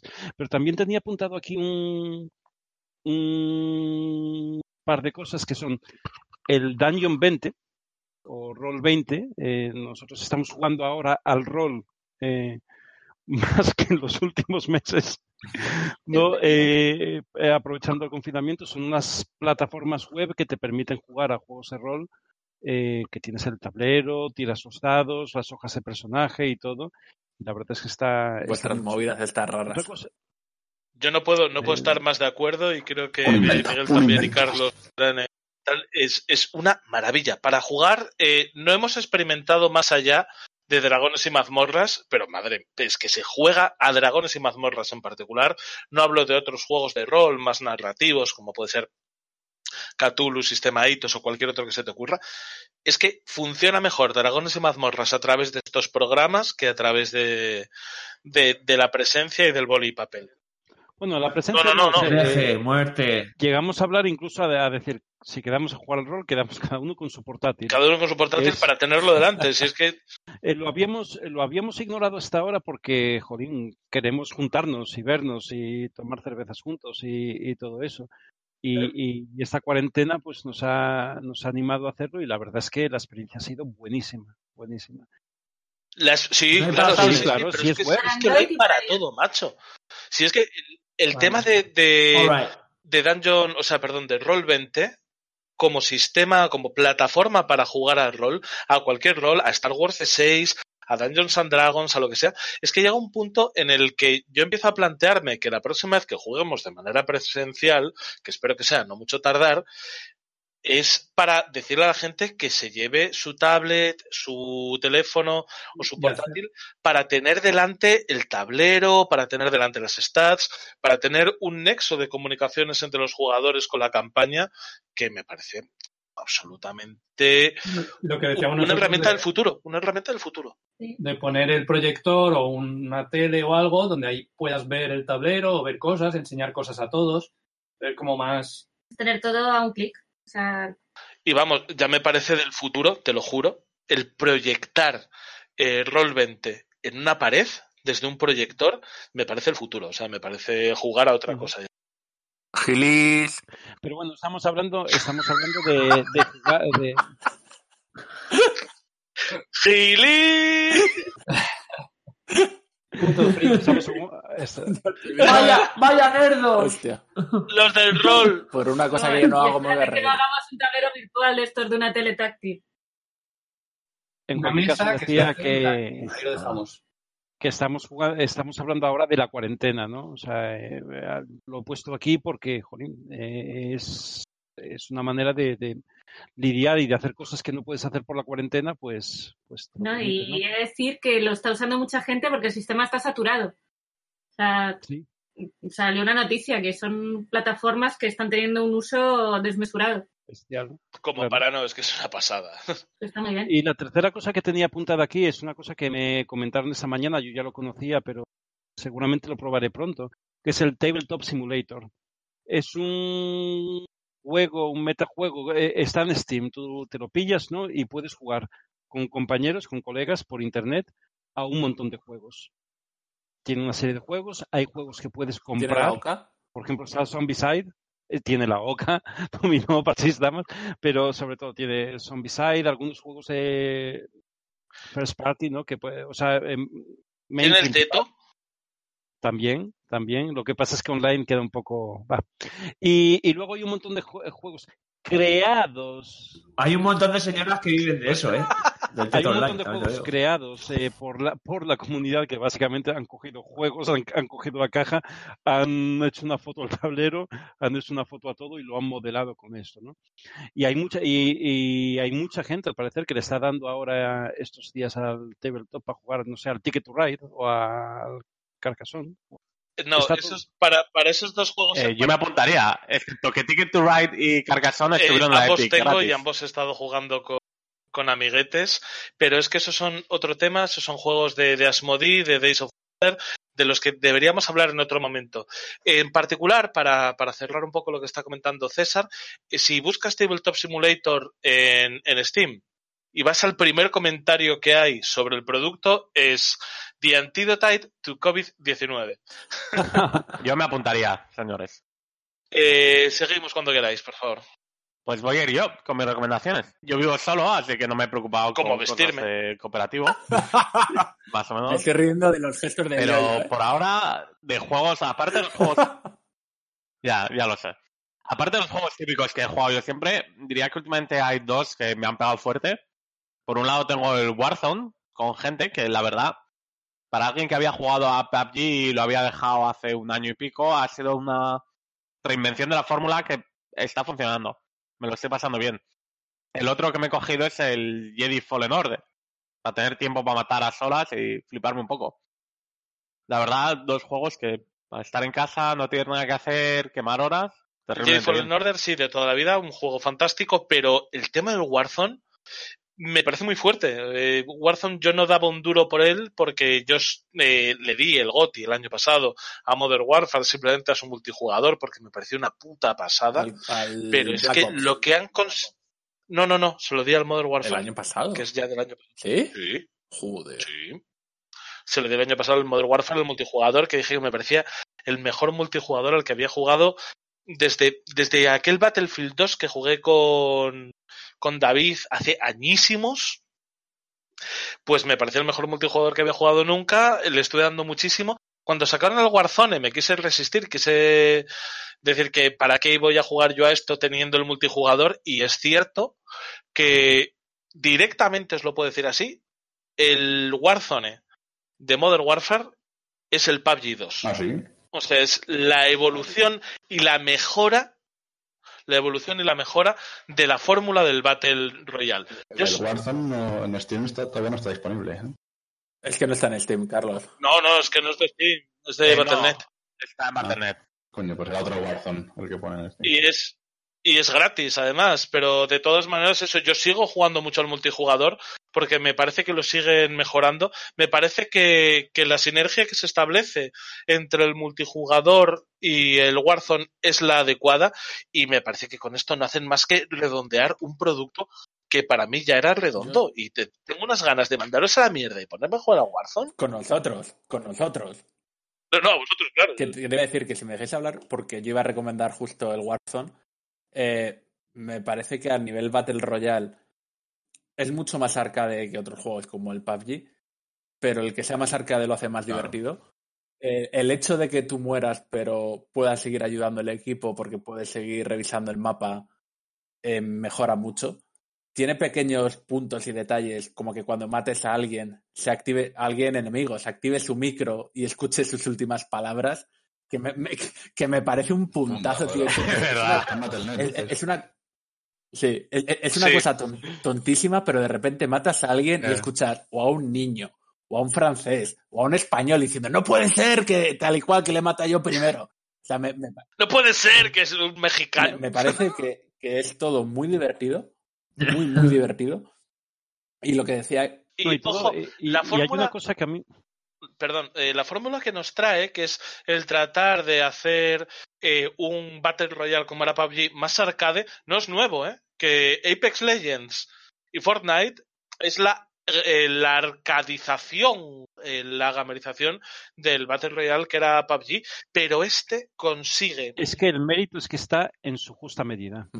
eh, sí, Es, consigue es el término medio entre algo muy arcade, muy... A ver, a mí el, el Apex Legends no me gustó, pero porque ya me pilla muy mayor seguramente, ¿no?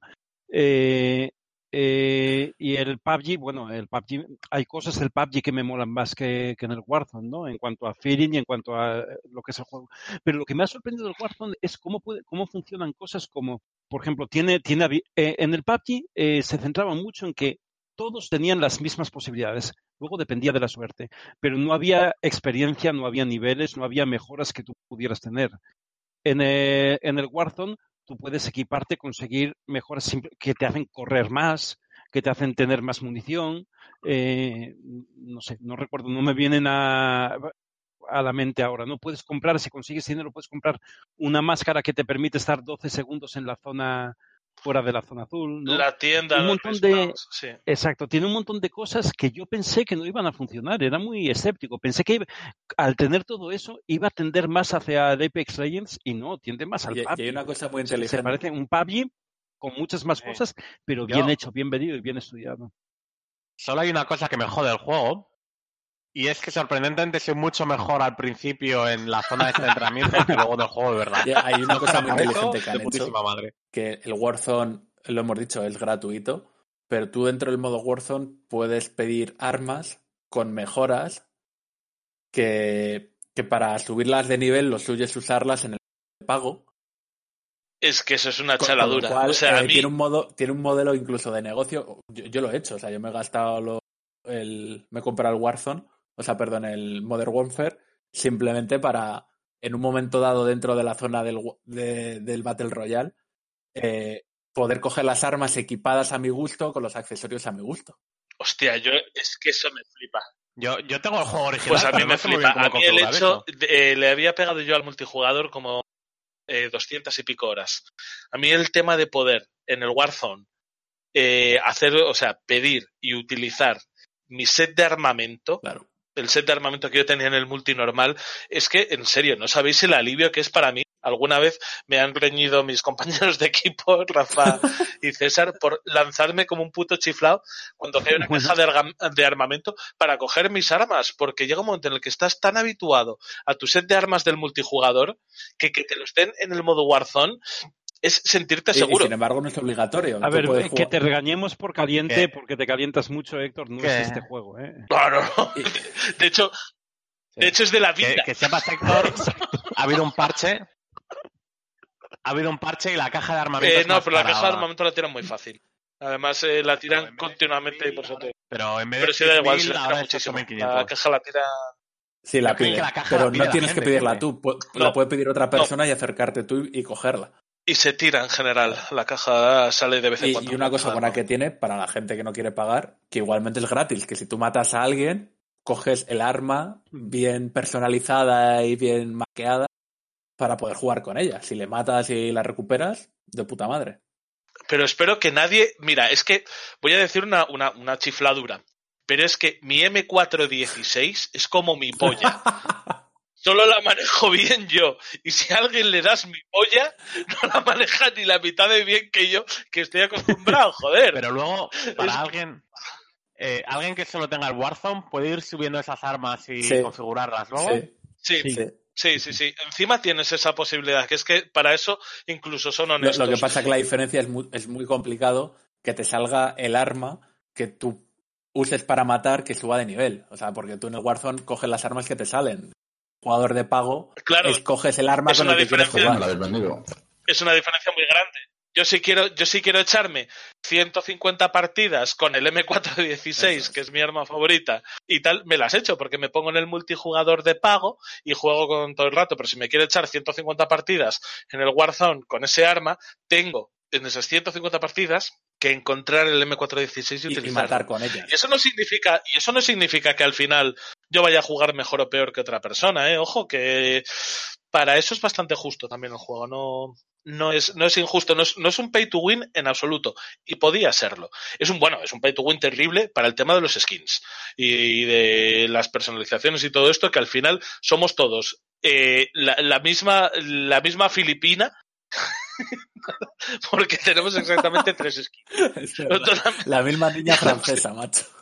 la, la misma filipina francesa, todos a la vez, porque es que no, no nos dan otra skin y al final decidimos ser todos el mismo para que se haya ridículo directamente. Si tenéis alguna duda respecto a este juego, que el que podéis ver estamos bastante emocionados y hemos hablado de ellos, eh, os lo contestamos. Si no, vamos al siguiente. Me da, me da que el programa que viene vamos a hablar de Warzone más. Yo es que no querría analizar. Bueno, no lo sé. Uf, Ya lo has este- hecho casi. Sí, es que este tipo de juegos me parece raro de analizar. Pero bueno, hemos, hecho, seguimos. hemos hecho análisis más cortos que este, ¿eh? Sí. Ya, Ya ya, ya. Pero es que además mola cuando pasan estos Venga, Héctor, ponle una nota, ponle una nota, Héctor. Ponle una nota. Eh, es que subnormales, ya, ya se lo di el año pasado, es que le di el Me Gothic. parece mal que le dé ¿Eh? una nota porque lo ha jugado. Lo suyo es que le diera la nota sin Espera, le voy a dar una nota, le voy a dar una nota a, a- a- a- al Doom Eternal. 8. Por lo que me has contado es un 8, el Doom Eternal. Podemos pasar, por favor, a la- al siguiente.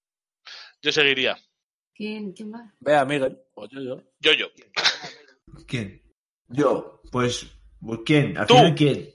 Pues yo con mi pedra. ¿Yo qué os recomiendo? ¿No se puede salir de casa? Pues salir de casa a- al- al espacio, al No Man's Sky. Le podéis echar un montón de horas. Ha habido un montón de hay un montón de naves, hay una- un montón de interacciones ahora sí, de verdad, con otros jugadores.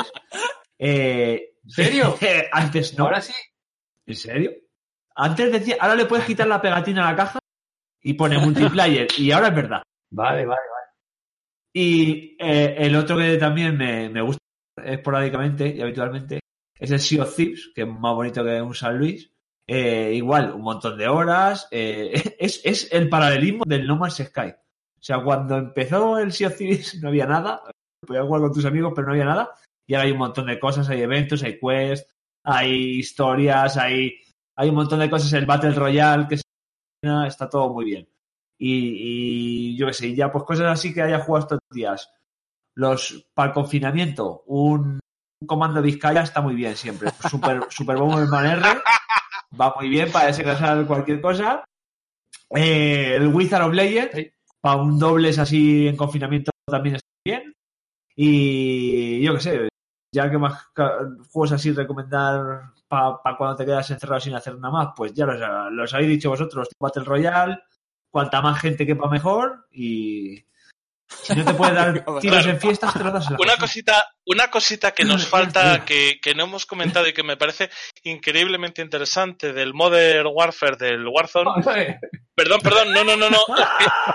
No, eh, eh, eh, ojo, escuchadme que os interesa, idiotas. No, sí, seguro, seguro. ¿Qué es crossplay? ¿Qué es crossplay? Pues el culo. Vale, sí. Que podéis jugar, que podéis jugar incluso los eh, Coldplay, sí, Ye- Yellow Clocks. Que es, que, que es Coldplay ¡Viva la a vida! muerte. ¡Viva la vida! Que es Coldplay y que podéis jugar eh, desde consola es con vuestros amiguitos del De PC. hecho, nosotros jugamos en PC, los tres, y jugamos en partidas con gente de consola, de PC, de PlayStation, de tal, y, y nos dan de hostias eh, de- al- del mismo modo los que juegan en consola que los que juegan en PC. Y de calculadoras científicas. ¿Algo más que añadir, yo, yo? O... De que no pilléis el bicho, por favor. Quedaos en casa, hijos Hay de gente puta. que lo coge y tampoco es tan grave. Depende. Pero de pillar el bicho, de pillar el bicho también sabes tú, ¿no, Miguel? Porque tienes aquí un juego que vas a recomendar. Sí, yo mm, le estoy dando a cosas apocalípticas. Eh, State of Decay 2 que también tiene multiplayer hasta cuatro jugadores y va es un poco más de gestión porque necesitas tener unos recursos básicos. No es un RTS, o sea, porque vas por ahí matando zombies, pero mm, sí necesitas ir conquistando ciertas zonas del mapa e ir cogiéndolas para ti para que te dé unos recursos de gasolina, de agua, de comida. Y no es solo voy a lo loco y ya está, sino que tienes que mantener un poco a tu comunidad. La comunidad tiene misiones individuales entre cada uno, se llevan mal unos con otros. O sea, las misiones y lo que tengas que hacer en el mapa te lo marca un poco eh, cómo vayas gestionando tu propia comunidad. Yo lo probé y no me funcionó, ¿eh? A mí fue un juego Al que- principio, al principio eh, y pasó lo mismo. No sé en qué momento lo probaste, pero ahora ha evolucionado mucho, por lo que he leído también. O sea, yo lo he probado ahora, que tiene como 20 expansiones también. No, no son 20, pero que lo mejoraron mucho respecto a cómo salió. Yo lo intenté jugar con Carlos, si no recuerdo mal, y no, no, nos, no nos gustó demasiado. Bueno, de hecho, jugamos. Eh, Ah, tú también. Rafa. Carlos y yo. Sí. Y Rafa también, creo. O sea, No me suena de A, cuatro. Yo no jugué. Yo no estaba ahí. Tú no estabas. Sería Bueno, el otro Rafa, pero- gilipollas.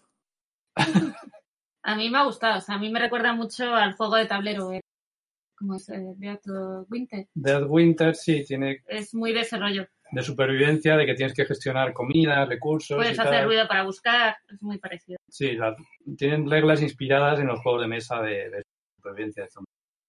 Y le estoy dando también al Dead Rising 4 exclusivo para Xbox. Y este es, un- es más locura, más cachondeo. Me flipa la cantidad de zombies en pantalla que puedes mostrar la Xbox.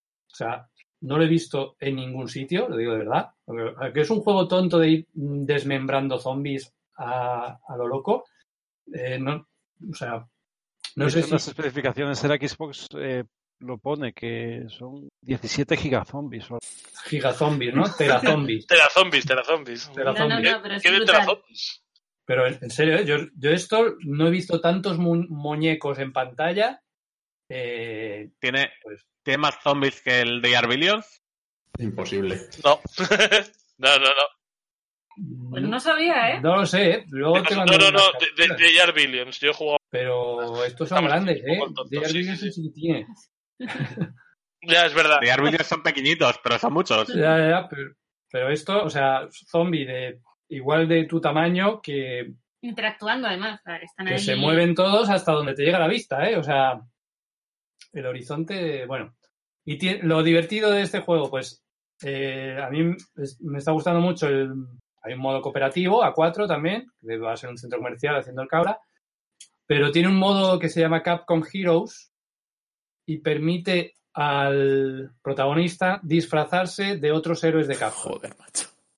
Y tiene sus poderes, pero no es que te pongas el avatar de ese personaje, sino que es tu pro- protagonista disfrazado. O sea, se nota que es como un chándal que lleva por encima y un casco de Mega Man. ¿Sabes? O sea, tiene los poderes de tirar la bola, Mega Man, tal, no sé qué. Y pues hay personajes, eh, decidme personajes de Capcom, por ejemplo, de Street. Fighter. Todo el Street Eso Fighter, es. yo te digo. Está, pues vale, tienes a Kami de Street Fighter. Hombre, qué rico. Y, qué culito. y tiene la propiedad transitiva, rollo. Si hicieron el Mar- Capcom, también tiene, entonces tienes a Marvel. Eh, De No, Marvel. no, no, no. No, fu- creo que funciona no. así. No funciona así. Bueno, Pero que es muy divertido ver eh, cómo adaptan los personajes a un disfraz, un cosplay, no crossplay, de- del personaje. Y es todo mu- muy cachondo y tiene muchas cosas de nostalgia de juegos de, de Capcom. Y matar zombies. ¿Y qué otra cosita tenía apuntada yo?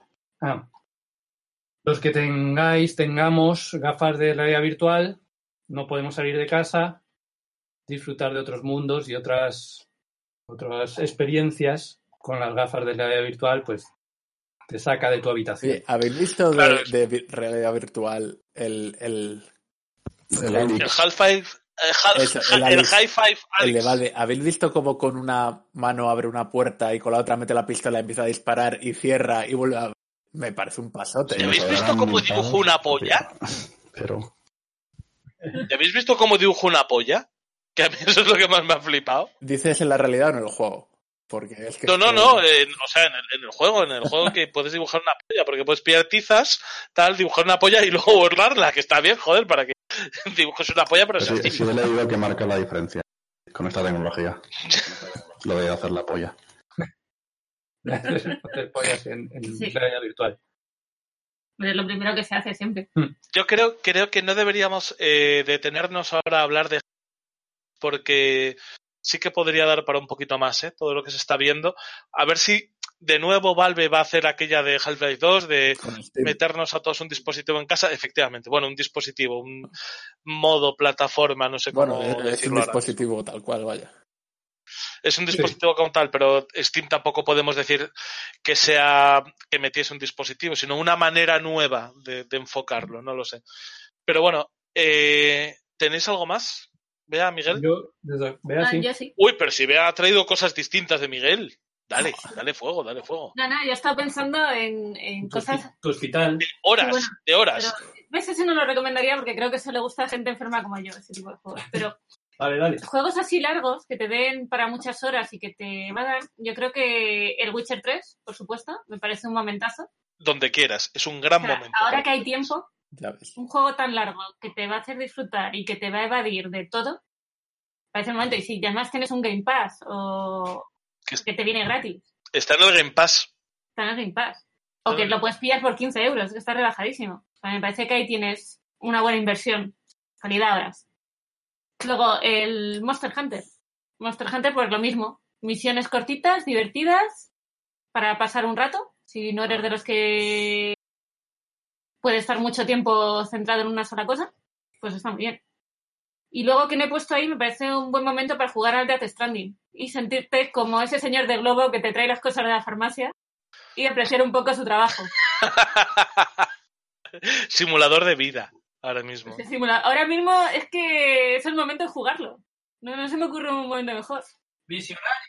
Es la mejor forma de dar paseos. Cuando vengan a traerte una pizza, ¡ah! Eso del coronavirus no será una estrategia de marketing de Kojima. Sí, de, de Kojima Studios. Yo ahora, cada vez que vienen a traerme algo, les llamo Sam directamente. Ah, pensé que te ibas a poner- que te ponías la careta de Kojima, que Es que nos reíamos de Kojima, ¿eh? Pero el hijo de puta adelantó el futuro, macho. Joder, que decía, ¡buah! Esto no va a ser así, ah, los repartidores, ¡buah! los- Ríete tú ahora. Pues a mí me parece una experiencia, aunque sea para un ratejo, para apreciar a todo, toda esa gente que sigue currando y que nos están trayendo cosas. Aparte de que es un gran juego, como ya hemos dicho otras veces. Y poco más, yo creo que por horas esa sería mi selección. Eh, Carlos, a pesar de que no has hecho guion, cabrón, No, ¿tienes ya- no, juego eh, que pues mira, desde que empecé el encierro le habré echado unas 200 horas fácil. al Stellaris. No, al Stellaris, mira, ni siquiera he jugado al DLC nuevo del Stellaris, con eso te lo digo todo. Vale, Al, al Kingdom, Kingdom Come Deliver- Deliverance. al Kingdom Come Deliverance, el Me juego... costó mucho entrar, muchísimo, estuve a punto de abandonarlo varias veces, porque es muy jodido, es muy puto al principio, porque tiene un sistema de combate que requiere un aprendizaje largo. Pero, oye, es ultra inmersivo, ultra inmersivo, y es que te metes muchísimo. Y encima no ves ningún negro. Que mejor. No, ni uno, ni un sarraceno. Por eso, por eso es ultra inmersivo. Por eso es ultra inmersivo, Ojo, porque y- no ves ningún hay un. DLC que manejas a una mujer, yo creo que el tío recogió las Claro, has críticas. buscado... has Recogió buscado- cable. Bueno. Recogió cable, sí. Un DLC. Claro, el problema es que si no hay negros en ese juego, el HDR de tu tele está infrautilizado. O sea, no... es, una, es una feature, es una feature que estás desperdiciando. Ya te digo. Claro, claro. todo si es LG. Que los negros se ven más negros. Eh, pues eso es una feature que, que no utilizas demasiado. Y ahora vamos a, a tratar de hacer una cosa, si no tienes nada más que añadir, Carlos. Nada, poco, o sea, le he dado eso, estoy dándole ese fundamentalmente. Si no tienes nada más que añadir, pues entonces vamos a pasar a hacer una recomendación que no es muy downgrade, que no es de lo que va este, este programa, pero yo creo que está bien, ¿no? Por un poco por la situación de excepcionalidad que estamos viviendo ahora con, con la pandemia, que es recomendaros un producto audiovisual a secas, eh, porque sí, porque sois nuestros oyentes, bueno, sois nuestros oyentes, esto no sé cuánta gente lo escucha, pero para nuestros oyentes una recomendación un poco de, de corazoncito para Matías y cuatro más. Eh, yo en mi particular si ahora mismo tuviese que elegir un producto audiovisual que esté bien de precio y que dé horas a lo tonto, es hacerte el primer mes de Disney Plus y fumarte las 30 temporadas de Los Simpson. Ojo, cuidado, porque yo esto pensé que no lo iba a hacer, pero he empezado desde la temporada 1. Y ver Los Simpson desde la temporada 1, que fue hace 30 años hasta ahora, es hacer un ejercicio increíble de reflexión, de ver cómo han cambiado las sociedades de presuntamente progresista hasta ahora. O sea, ver las primeras temporadas de Los Simpson es enfrentarse a una sociedad que ha cambiado a una velocidad increíble y, y me cago en la puta, ¿para qué me voy a poner más pretencioso? Que son Los Simpson, que es divertido. que está bien verlo y son un montón de horas. Y no os quiero decir el placer real que me supone volver a comer viendo Los Simpson. Oye, pues eso sí. Eso sí. Es, no, no, es que os juro que es volver a un punto feliz de mi subconsciente en el que eh, llegar en casa, poner la comida, poner los Simpsons y decir, hostias, ¿qué está pasando aquí? No tengo nada que hacer en toda la tarde, como cuando era adolescente. Es que hace 30 años. me voy a pasar, me voy a pasar la tarde en mi casa masturbándome y jugando a videojuegos después de ver los Simpsons. O sea, es Hace 30 años no estamos, no estamos hablando de. No, no había internet, por ejemplo, ni Sí. teléfonos móviles, no verás teléfonos móviles en, en los. nada de eso. Pero no, es como cambió la sociedad en los últimos 30 años. Y ojo, En no es- serie como Simpson, que tienes esa continuidad, que son tus personajes que ves incluso a día de hoy, recuperar, recuperar esos episodios, no un episodio suelto, que lo ves casi como algo anecdótico, sino ver toda la serie. no es, no es tonto pensar que en un, que en una serie en el que a nivel diegético, historia, de desarrollo de la historia, no hay móviles, es curioso, ¿eh? Es una serie que se siente actual, pero que no les ves sacar el móvil, ni utilizarlo, ni, ni resolver según qué situaciones con un teléfono móvil. Joder, llama, llama la atención. Pero bueno, esa es mi recomendación. Si queréis tener tiempo, o sea, si queréis disponer de un producto barato y que os puede dar horas, haceros el mes de Disney Plus y meterla a los Simpson. Siguiente, por favor, ¿quién quiere?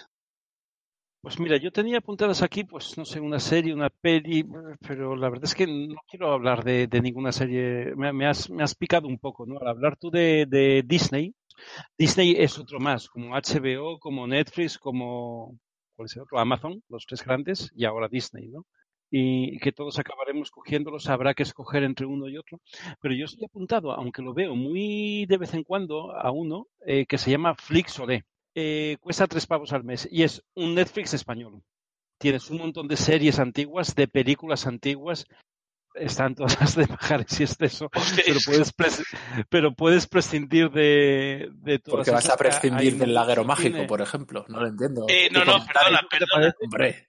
Perdona, pero ¿para qué qué quieres película, contratar HBO con Juego de Tronos cuando puedes verte todas las temporadas de Aquí no hay quien viva? El de Flisolé, este, el Flisolé, es de. Es que me pongo de malas Enrique. Cerezo queremos tu pescuezo. Se cantaba en algún estadio. No, pero eh, yo, por ejemplo, he descubierto ahí series. eh, eh, ese Señor de Negro. Es una serie de, de ocho episodios. eh, de, de- de ocho episodios, es en blanco y negro. y tal, y es una serie costumbrista, madrileña y tal. Ah, Hay series en las que, Jolina, a lo mejor es el momento ahora para darle una, darle una, echarle un vistazo ¿no? a, a, a mierdas que normalmente no verías de otra manera. Aunque, aunque eso lo tuvieras en Netflix, alguna cosa de esas, ni te llamaría la atención. Pero por los tres euros que te cuesta, entras ahí y tienes ocasión de ver cosas muy chulas. Muy bien.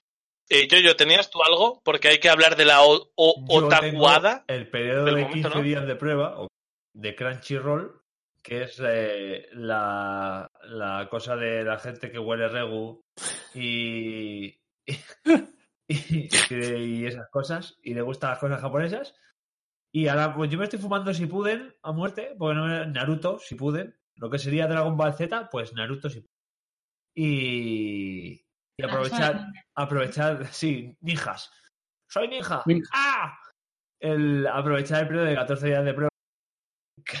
que es lo que vamos a pasar otro ratín más por lo que se ve en casa. Y, y os fumáis alguna serie que está Boku no Hero, bueno, Me Hero Academia está. Eh, Naruto Shippuden, eh, ¿Qué más hay por ahí? Eh, yo qué sé, tío, hay mil, Black Sail, no sé qué. eh, Cosa. Están los 925 capítulos de One Piece. O sea. Pero, ¿dónde? ¿En Netflix está One Piece? No me- En Crunchyroll. Crunchyroll. Ah, perdón. Uy. Sí, te había, se te había puesto gordita. Lo sé. Sí. No, me, me había horrorizado. Pero bueno. Pues, pues eso, hay muchas series y hay un y os vais a hinchar a ver, a ver cosas o tacos. Madre mía. Yo tengo dos recomendaciones. Dale, por favor. El- la primera, para gente que ha cogido Disney Plus y quiere ver algo con los críos, que hay mucha gente que tiene, es Gravity Falls. no sé si la conocéis. Buenísima. Sí, muy buena. Muy buena. Muy buena. Y la otra, que acabé ayer, una serie de Corea del Sur que se llama Kingdom, que está en Netflix. A la de los- especie de Walking Dead ambientada hace 300 años en Corea. Y oye, la verdad es que la producción está muy bien. Yo oye, paso un buen rato viéndola. Yo a mi querido hijo no puedo evitar ponerle los lunes de leyenda. Y. Sí. Los lunes de leyenda, que es una puta maravilla. Y He-Man. No entiende nada, pero yo lo disfruto. Tienes la excusa, ¿no? De no, si es para el niño. Oye, co- Sí, sí. Él llora, pero con yo lo disfruto. de leyenda me sorprendió mucho la canción de Blas de Lezo. Pero flipa, pero flipa. Es maravilloso. Es maravilloso, pero es la letra más patriótica que, que he visto. Es adro- adoctrinamiento, pero a lo loco. Pero bueno, eh, yo encantado. Por favor, sigamos, que esto no es, eh, no es conversación para downgrade. Más cosas, más cosas. Venga, venga, venga. A ver, pues yo no sé, es que, a ver, recomendar algo de Netflix, de Amazon, de HBO es absurdo porque todo el mundo más que bien lo tiene, se lo puede pedir a alguien, lo puede conseguir y hay un montón de series buenas. Eh, yo, por ejemplo, lo que recomendaría es un enlace que consiguió Miguel el otro día, que es, es- han subido a alguien todos los capítulos de humor amarillo. ¿Qué? Pero bueno, pero bueno, pero bueno, ¿y esto? ¿Y qué hacemos aquí? claro. O sea, es Con el doblaje original. hoy en día sería imposible, es in- vamos, ilegal hacer el, eso. con- con el doblaje original. con el doblaje español original. O sea, todo ese Uf. humor totalmente. Vamos. Hay un programa, es es mínimo. hay un programa de la hostia en iVox que se llama Frickstoria, lo sabía, lo sabía. que os Ah, cuenta, que os cuenta el origen, el porqué y el cómo de, de Takeshi's Castle. El del doblaje. De Takeshi Castle, no el de humor amarillo de aquí. ¿Sabéis no, no, cómo lo hicieron? de ambas- ¿no? sí, sí, sí. Llegaron las cintas y no sabían lo que era. Eso es. Precisamente esta gente compró, no tenían con qué rellenar parrilla, compraron 80 VHS de Japón con lo que tuviesen barato y les llegó Takeshi's. Castle y entonces no sabían qué hacer con ello y dijeron, mira, vamos a hacer una cosa, nos vamos a encerrar aquí durante dos meses y lo vamos a remontar. Y se cogieron con una estructura de, de edición no lineal y se pusieron dos señores ahí y como encima no se entendía nada, empezaron a doblarlo ellos mismos. Y el resultado es el que conocéis. Maravilloso. Johnson. Es gloria pura. con humor incorrecto es de lo mejor que hay. Hostia, y además había veces que se notaba que eran demasiadas horas de trabajo seguidas porque se les iba un poco de las manos, ¿eh? Ah, se les va, pero ahora las risas. Ah, grandes personajes como el chino cudero. Claro, ahí es mi recomendación. Para la gente que no lo conozca, que lo busque. Sin duda Vale, alguna. vale, recomendación y enlace. Luego lo Lo, usamos. lo- luego lo- lo lo ponemos en los comentarios del programa que nadie lee. más, por favor, ¿alguien más tiene, tiene por ahí para contarnos? Yo no tengo nada que recomendar. Pues si no tenéis nada más que recomendar, Carlos sigue por aquí. Es que como no tiene cámara. Sí, Va- aquí vale, vale. Carlos, yo te invoco. Shu. Eh, ¿Tienes algo que recomendar así de ver? No sé, yo no la recomendaría porque la- me la ponía para dormir, pero me ha parecido una fumada tremenda la- los 48 episodios de la de Yoyo que acaban Hola, de subir. No, es, es asqueroso. Es asqueroso. Yo lo siento, pero lo del Sí, Jojos es, Bizarras es demasiado fumada. Ojo. Yo es que he intentado verla y no, no he conseguido, no le he pillado al punto. Yo a mí en el momento en el que grita Dio, eh, yo pienso que va a salir Dio, el cantante de metal, y no, y me pongo de muy mal humor. Eh, pues perfecto. Eh, si nadie más tiene ninguna recomendación de estas que hacer para, para la crisis de- del COVID-19, también me gustaría que recomendásemos todos algo de leer. Algo de, de tirarse en el sofá con un libro. Eso, eso que es lo que es, eso de leer. Oye, A ver, depende, leer, ¿eh? depende de la situación. Ojo, pues mira, vale, yo voy a empezar yendo a algo muy ligero y algo un poco más tal. En la última, en el último pedido a Amazon que hice de arena de gatos y pañales, que es un poco en lo que me muevo yo ahora mismo, es mi vida, arena de gatos y pañales, eh, se me ocurrió pedir una puta brutalidad que es aquella vez que me reencarné en Yamcha. Que es un cómic muy baratito en el clásico formato japonés de cuartilla por 8 euros. Tienes la historia de un chico que se muere, que se reencarna en Yamcha y que sabe lo que va a pasar en el universo de Bola de Dragón.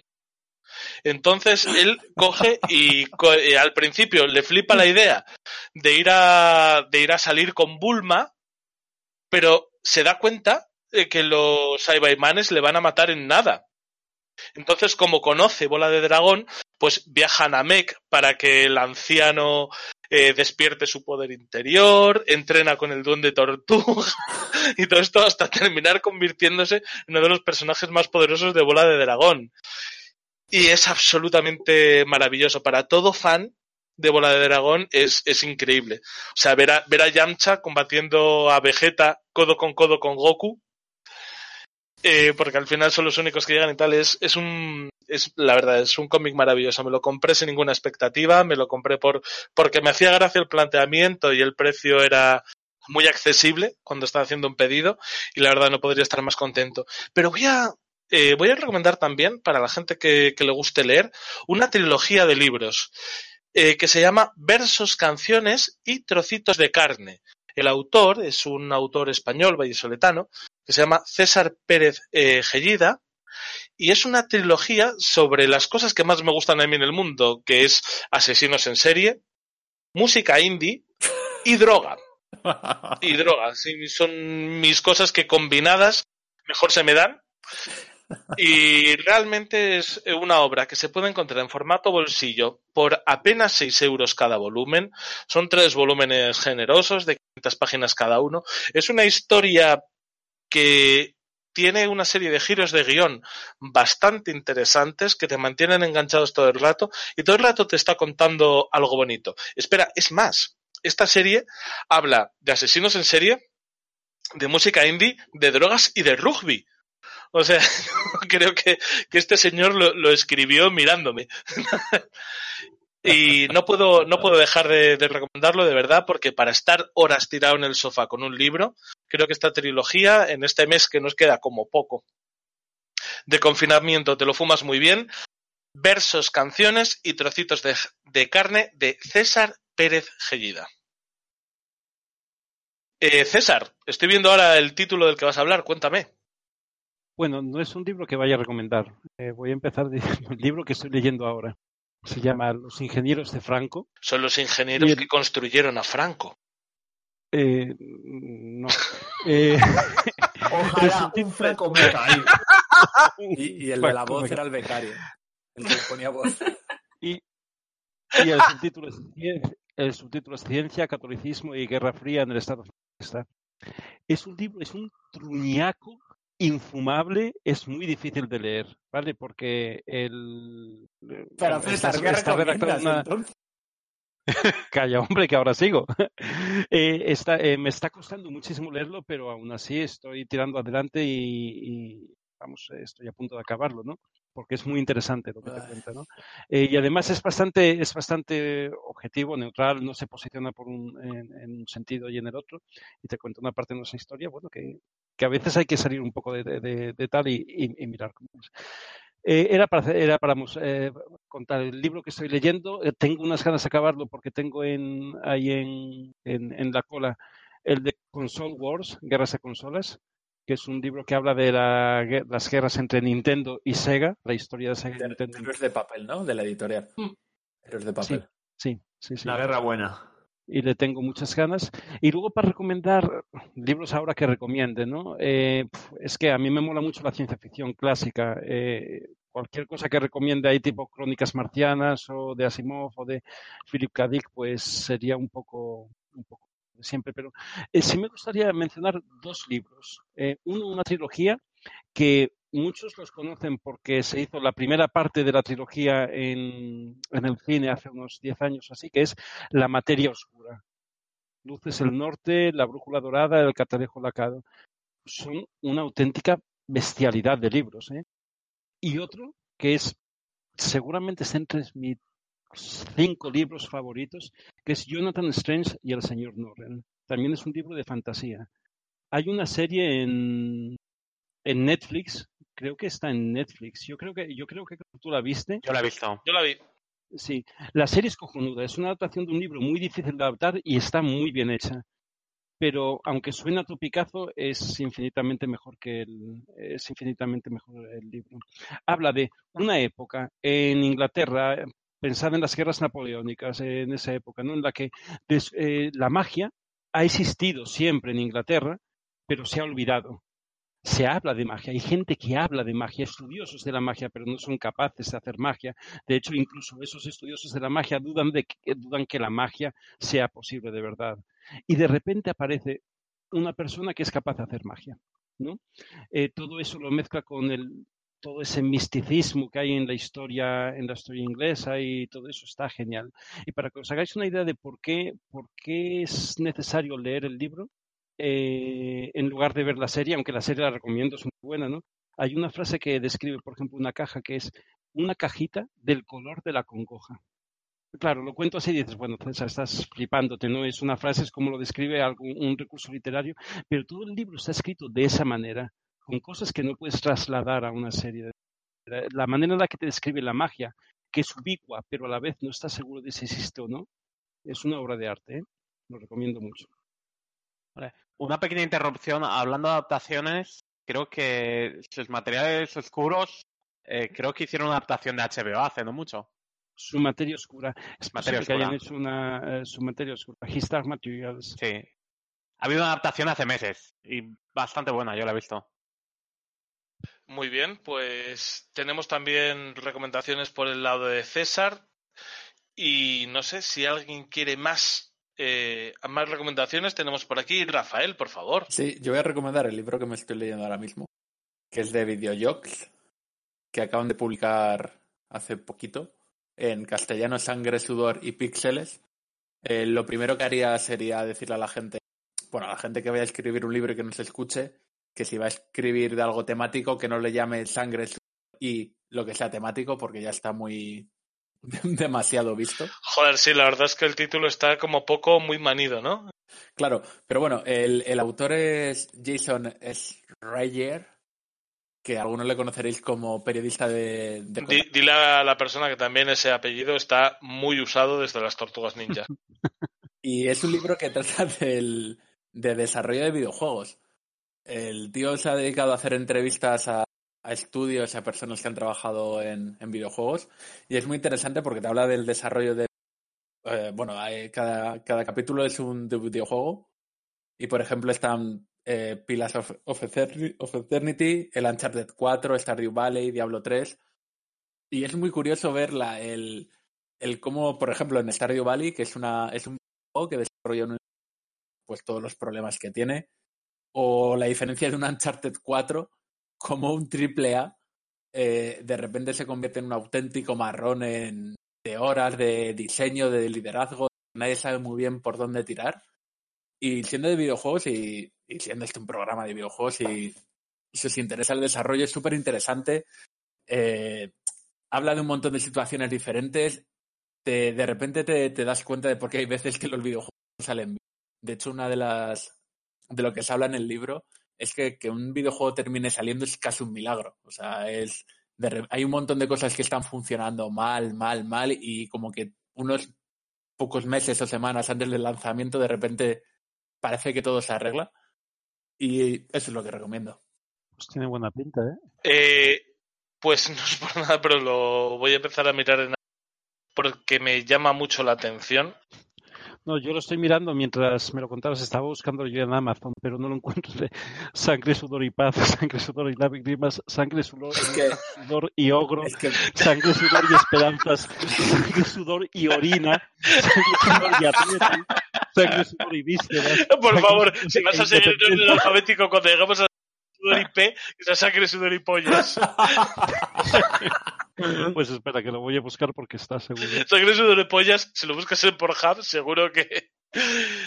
Que para pelarte, que para pelártela te da.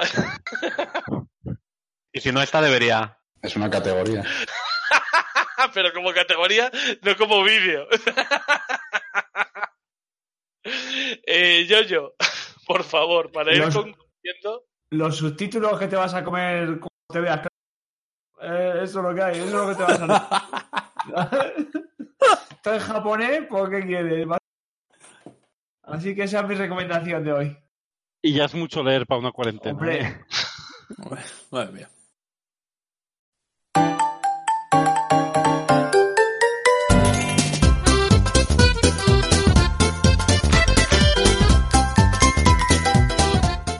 Muy bien, pues creo que sin, sin tener que darle lugar a... Ha llegado el final de esta edición especial de Downgrade. La edición, la edición del confinamiento, la edición con mayor carga vírica que hemos tenido, que hemos tenido nunca, y no tengo más que pedirle a la gente maravillosa que está aquí conmigo que se despida. Quiero empezar por la persona que antes cité al final. David, por favor, di adiós. Ha sido un placer volver a estar en el programa. Por mí que no pare la pandemia. Por mí también, por mí también, pero bueno. Sí, aquí hay gente muy feliz con esto. Yo, yo, por favor, di Bueno, adiós. que cuando veamos nos abrazaremos y esas cosas.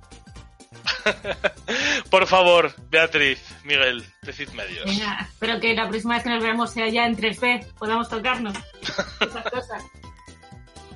Un saludo a todos, chicos. Rafael, por favor, dime La adiós. edición de emborracharse en casa, ¿eh? Hasta luego. Ay, qué bien. ay, Uy, y lo que me queda. Oh, Hombre, esa pizza. Esa pizza con su mapsa que me está enseñando Y Miguel. su saplami. Pintada. También, por favor, Carlos, el que satura. Dime, El saturado. no, dime adiós, pero haz ruido. Ah, Adiós. También, por favor, despídete, César. Adiós a todos. Y se despide un servidor de ustedes en cuarentena, Héctor Camba. Hasta la próxima. Adiós.